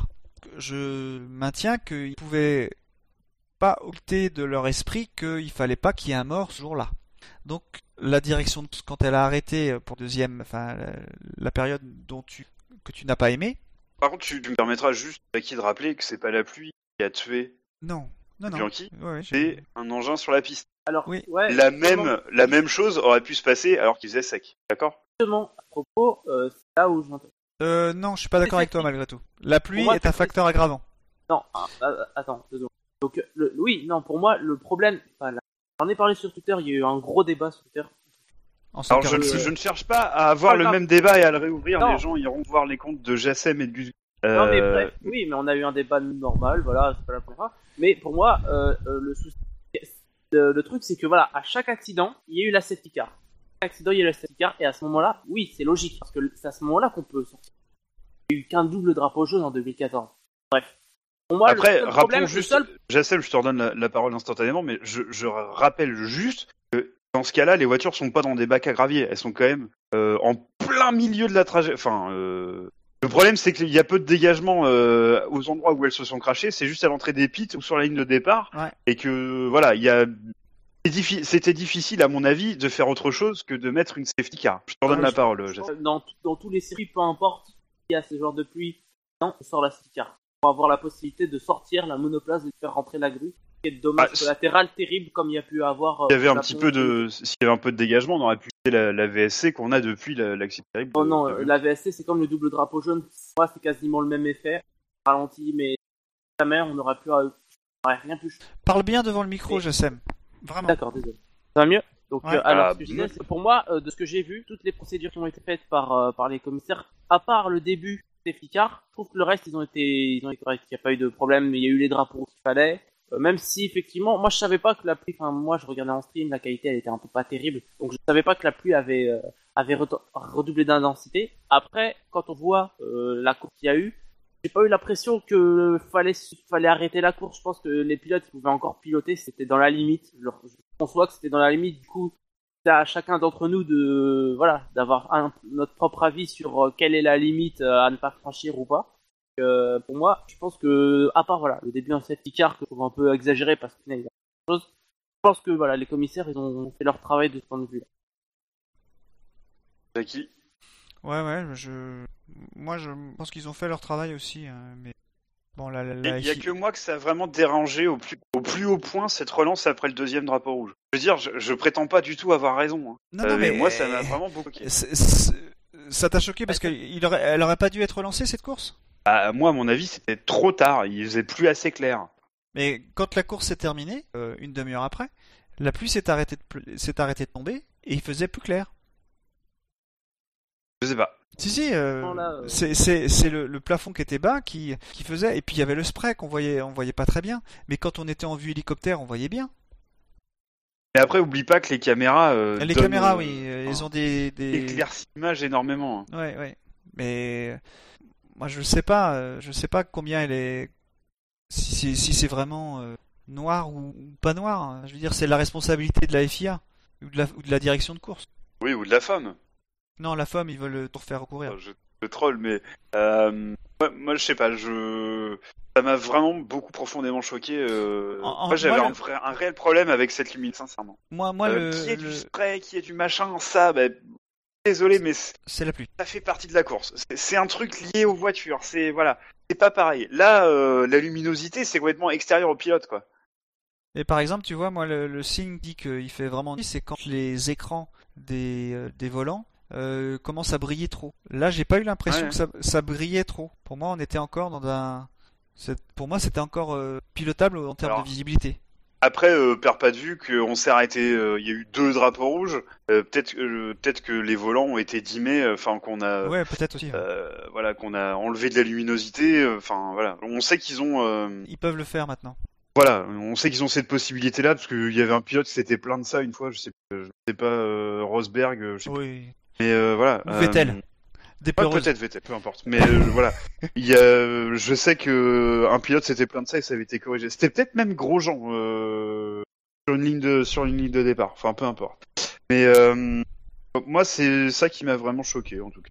Je je je sais pas si vous avez d'autres d'autres éléments sur la sécurité à, à, à ajouter sur ce sur ce Grand Prix, parce que ça a quand même fait une belle polémique. Je vais prendre ça pour un nom. Mm. Euh, on va, euh, on va s'arrêter là, malheureusement. Je vais simplement. Euh... Allô? Oui Oui Ah non, mais je sais pas. Je croyais que vous étiez parti. Je vais simplement vous, vous parler du jeu qu'on ne va pas faire. Euh, voilà. On va faire les Euh, drive-through d'abord, non? Ah, je pensais qu'on faisait un drive-through euh, général sur. Euh... Non? Sur, Et puis euh, les faits, les faits, les faits de course. Ah, les faits marquants.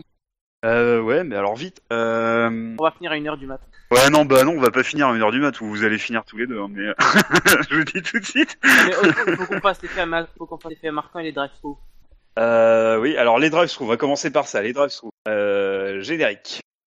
Le que c'est pas possible. C'est pas possible ça. Ça c'est un, un- non mais c'est inconcevable. Allô? Alors les drive-through, Jackie? Attends, moi j'ai euh, Dacity qui répond.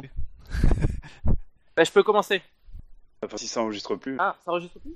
Si, c'est bon. Toujours? Alors moi je vous le dis tout de suite, mon drive-through, on vient de le faire avec l'histoire de la sécurité, moi j'ai rien de plus à... Bah, Moi j'ai une variante, ça- c'est en ce qui concerne la, la, la fameuse barrière. On a parlé. M- Moi j'en ai pas.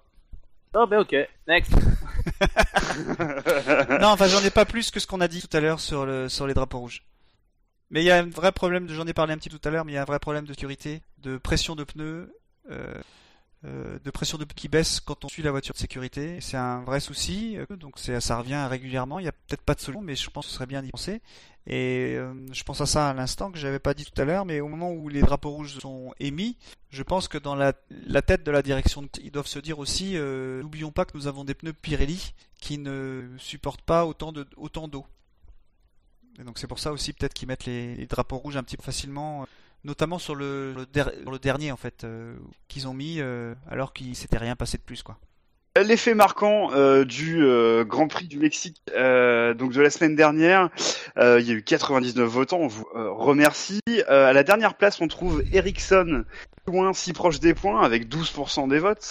À la troisième place, on trouve Una Lucha, Libre des Vettel, avec 25% des votes. Au- en deuxième place, on trouve la proposition au Mexique, Hamilton gagne en sombrero, avec 30% des votes. Et la proposition qui a euh, recueilli le plus de votes, euh, c'est Verstappen, l'armée mexicaine à lui tout seul, avec 32% suffrage. Donc voilà, félicitations à notre camarade qui a gagné. J'avoue que je sais pas du tout. Euh, Moi qui était là la dernière fois? Comment il faut? Toi, t'es en troisième, toi? Ouais, c'était une lucha libre. Ah oui, c'est vrai que c'est toi qui voilà qui a voulu euh, que je montre à tous nos auditeurs pourquoi j'ai eu 4 au bac d'espagnol. Euh, je te Moi remercie. j'ai même pas eu espagnol. moi. J'ai demandé à mes filles de, de me traduire le truc. Eh, bah, félicitations, le travail des enfants. Ouais, mais à, Euh, je- à dans deux, quel elles ont, ordre elles ont 28 doit-on ans. passer Euh, moi, ça fait un mois que je suis. euh, que je suis... Euh, ouais, moi ça doit faire dans ces eaux-là aussi, Jackie. Jackie, t'étais là la semaine dernière, toi. Donc, Donc, Jackie, moi tu j'étais là la passes en semaine dernier. dernière et je passe en dernier. Ça, Ja- Jassem, tu commences, ensuite c'est à moi. Ok, bon. Alors. euh, Alors, bon, vas-y. Verstappen, deux points. Alors, euh... Verstappen 2 points. Versta- Le Hollandais flottant. oh, Très bon. ah ça c'est très très bon. Ouais. Du coup, je t'avoue, je vais pas me fouler pour en trouver une parce que tu vas gagner. Ah ben de toute façon, j'ai dit Verstappen, je pense que j'avais 80% de choses- j'avais 4 pour- 80% du travail de fait.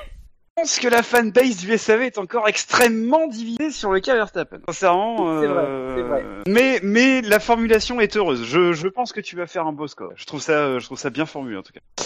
Euh, moi, je sais pas encore tout à fait ce que je vais faire. Je pense que je vais mettre euh, Grosjean deux points. Euh, J'hésite à être injurieux ou pas. Euh, on a dit un fait marquant de la course. Il n'était pas dans la course. Oh, faites chier avec vos conneries là. Putain. Non mais moi je veux juste aller me coucher, bordel. Euh... Putain, mais il y en a qui bossent, vous prenez rien ou quoi? Bon, je Euh, fais le moi malin, je bosse mais- aussi. Hein. Oui, je sais. Euh, ouais, alors du coup, je vais pas prendre Grosjean. Alors je vais prendre qui? Bah je vais prendre Ocon. Voilà. Ocon.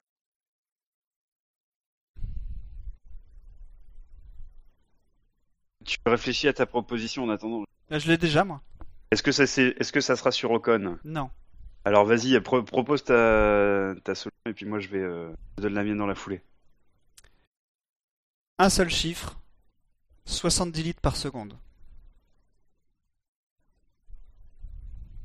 Ça va pas gagner. Comme toujours. Putain, ce qui m'emmerde, c'est que je, je suis leader à ce putain de classement euh, du fait marquant. J'ai pas envie de descendre. Ça Ah, me t'as- fait chier. t'as combien de victoires Euh, Je suis à 50%. 2 Et sur à- 4. Sur 4 Ah là là, ah, je crois que je te dépasse, Yann. Ah Ne me dis pas ça là, putain. Euh, fait marquant, fait marquant. Jassem, 2 sur 6. Tu passerais à 3 sur 7, donc non? Ah non, non, effectivement. Au niveau de Fab, euh, par contre, à 2 sur 5, euh, à 2 sur 5, euh, à Voilà. 2 sur 5, il y aura égalité avec Fab. Ah! Ah! Bon, tant pis. Allez, je me suis ici. Euh, euh, je vais te dire, alors je vais dire Ocon, au conduit bien. Alors je te l'écris, Ocon, Voilà, oui. au conduit bien.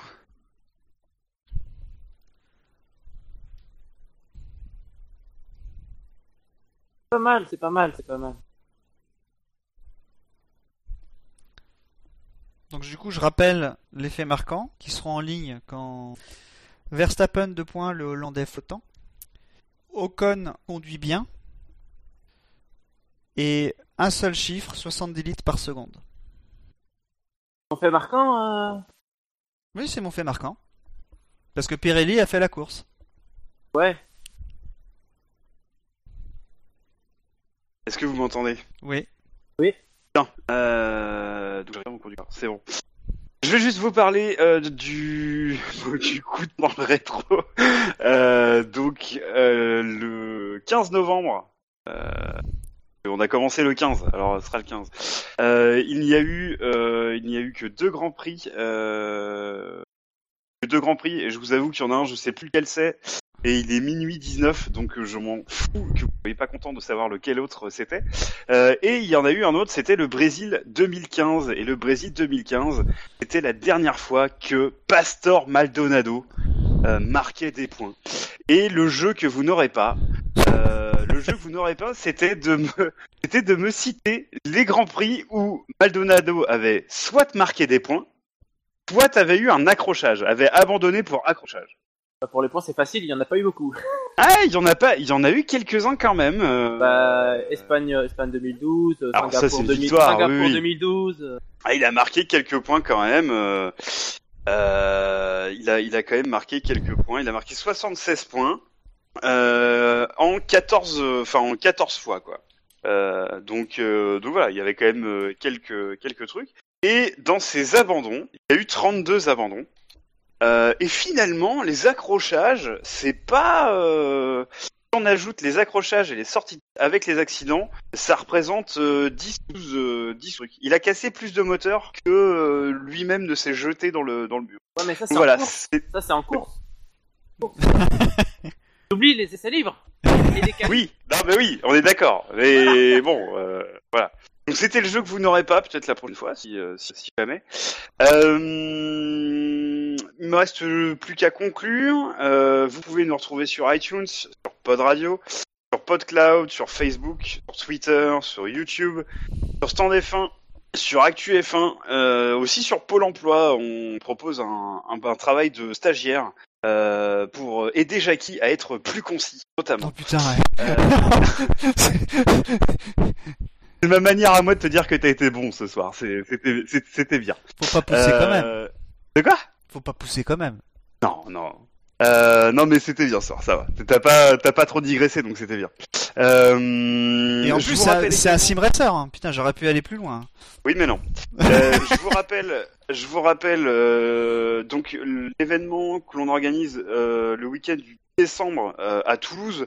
Euh, donc les SAV d'or, euh, donc euh, presque tous les chroniqueurs euh, seront seront à Toulouse. On ne sait pas exactement ce qu'on va organiser avec vous, mais on sait qu'il y a au moins un créneau dans le week-end euh, qu'on va essayer de passer avec vous. Donc euh, A priori, c'est le voilà. dimanche midi. A priori, c'est le dimanche midi. Ça demande confirmation, mais a priori, ça serait à ce moment-là euh, où on pourrait déjeuner euh, a priori ensemble, passer une partie de l'après-midi ensemble. Euh, donc, euh, donc voilà. Si vous êtes à tout donc le week-end du 10 décembre 2016, euh, eh ben on, on compte sur vous et on sera ravis de vous rencontrer. Le prochain Grand Prix, c'est dans 15 jours, peut-être une émission d'actu. Il y a une actu aujourd'hui qui est tombée. Ron Dennis n'aura plus de rôle opérationnel dans McLaren. Peut-être une émission d'actu à venir dans la, dans la semaine, je ne sais Ah, ça y pas. est, c'est confirmé là? Euh, je sais pas. Euh, et C'est euh, freestyle, hein, c'est proposé dans l'émission. Voilà, c'est ça. Euh, T'écouteras l'émission d'actu au pire, ou, ou tu, la feras. Non, non, ce que je veux dire, c'est Euh, confirmé que Ron Dennis. Je Et- sais pas. Oui, oui, Je sais c'est pas. confirmé, On s'en confirmé. On s'en branle. C'est confirmé depuis aujourd'hui. Ah oui, toute la Euh, présidence. Il y a eu le vote, il y a eu le vote. On s'en bat les couilles. On verra ça dans l'émission d'actu, bordel. Donc dans 15 jours, il y a la, la fin de notre championnat saison du championnat 2016 et on vous réserve là aussi une petite surprise pour l'émission d'après-course. Euh, Si tout eh bien. Écoutez, il me reste plus qu'à moi de vous remercier d'avoir été là, de remercier à nouveau Bruce euh, Joigny de s'être joint à nous pour cette, cette émission. La F1, messieurs, sur Internet, c'est sûr. SAV, un point. SAVF1.fr. Et parce que le SAV de la F1, c'est... C'est Top Gear. Ça passe à la vitesse supérieure, mais c'est beaucoup trop long. C'est bientôt l'automne. Ah, bientôt l'automne Ah, on verra. On verra, si vous êtes sages. Eh bien, merci messieurs. Merci d'avoir été là et, euh, et de votre concision. Euh, et puis, euh, merci à tous les auditeurs et à vous qui nous écoutez en différé. Merci à tous et à bientôt.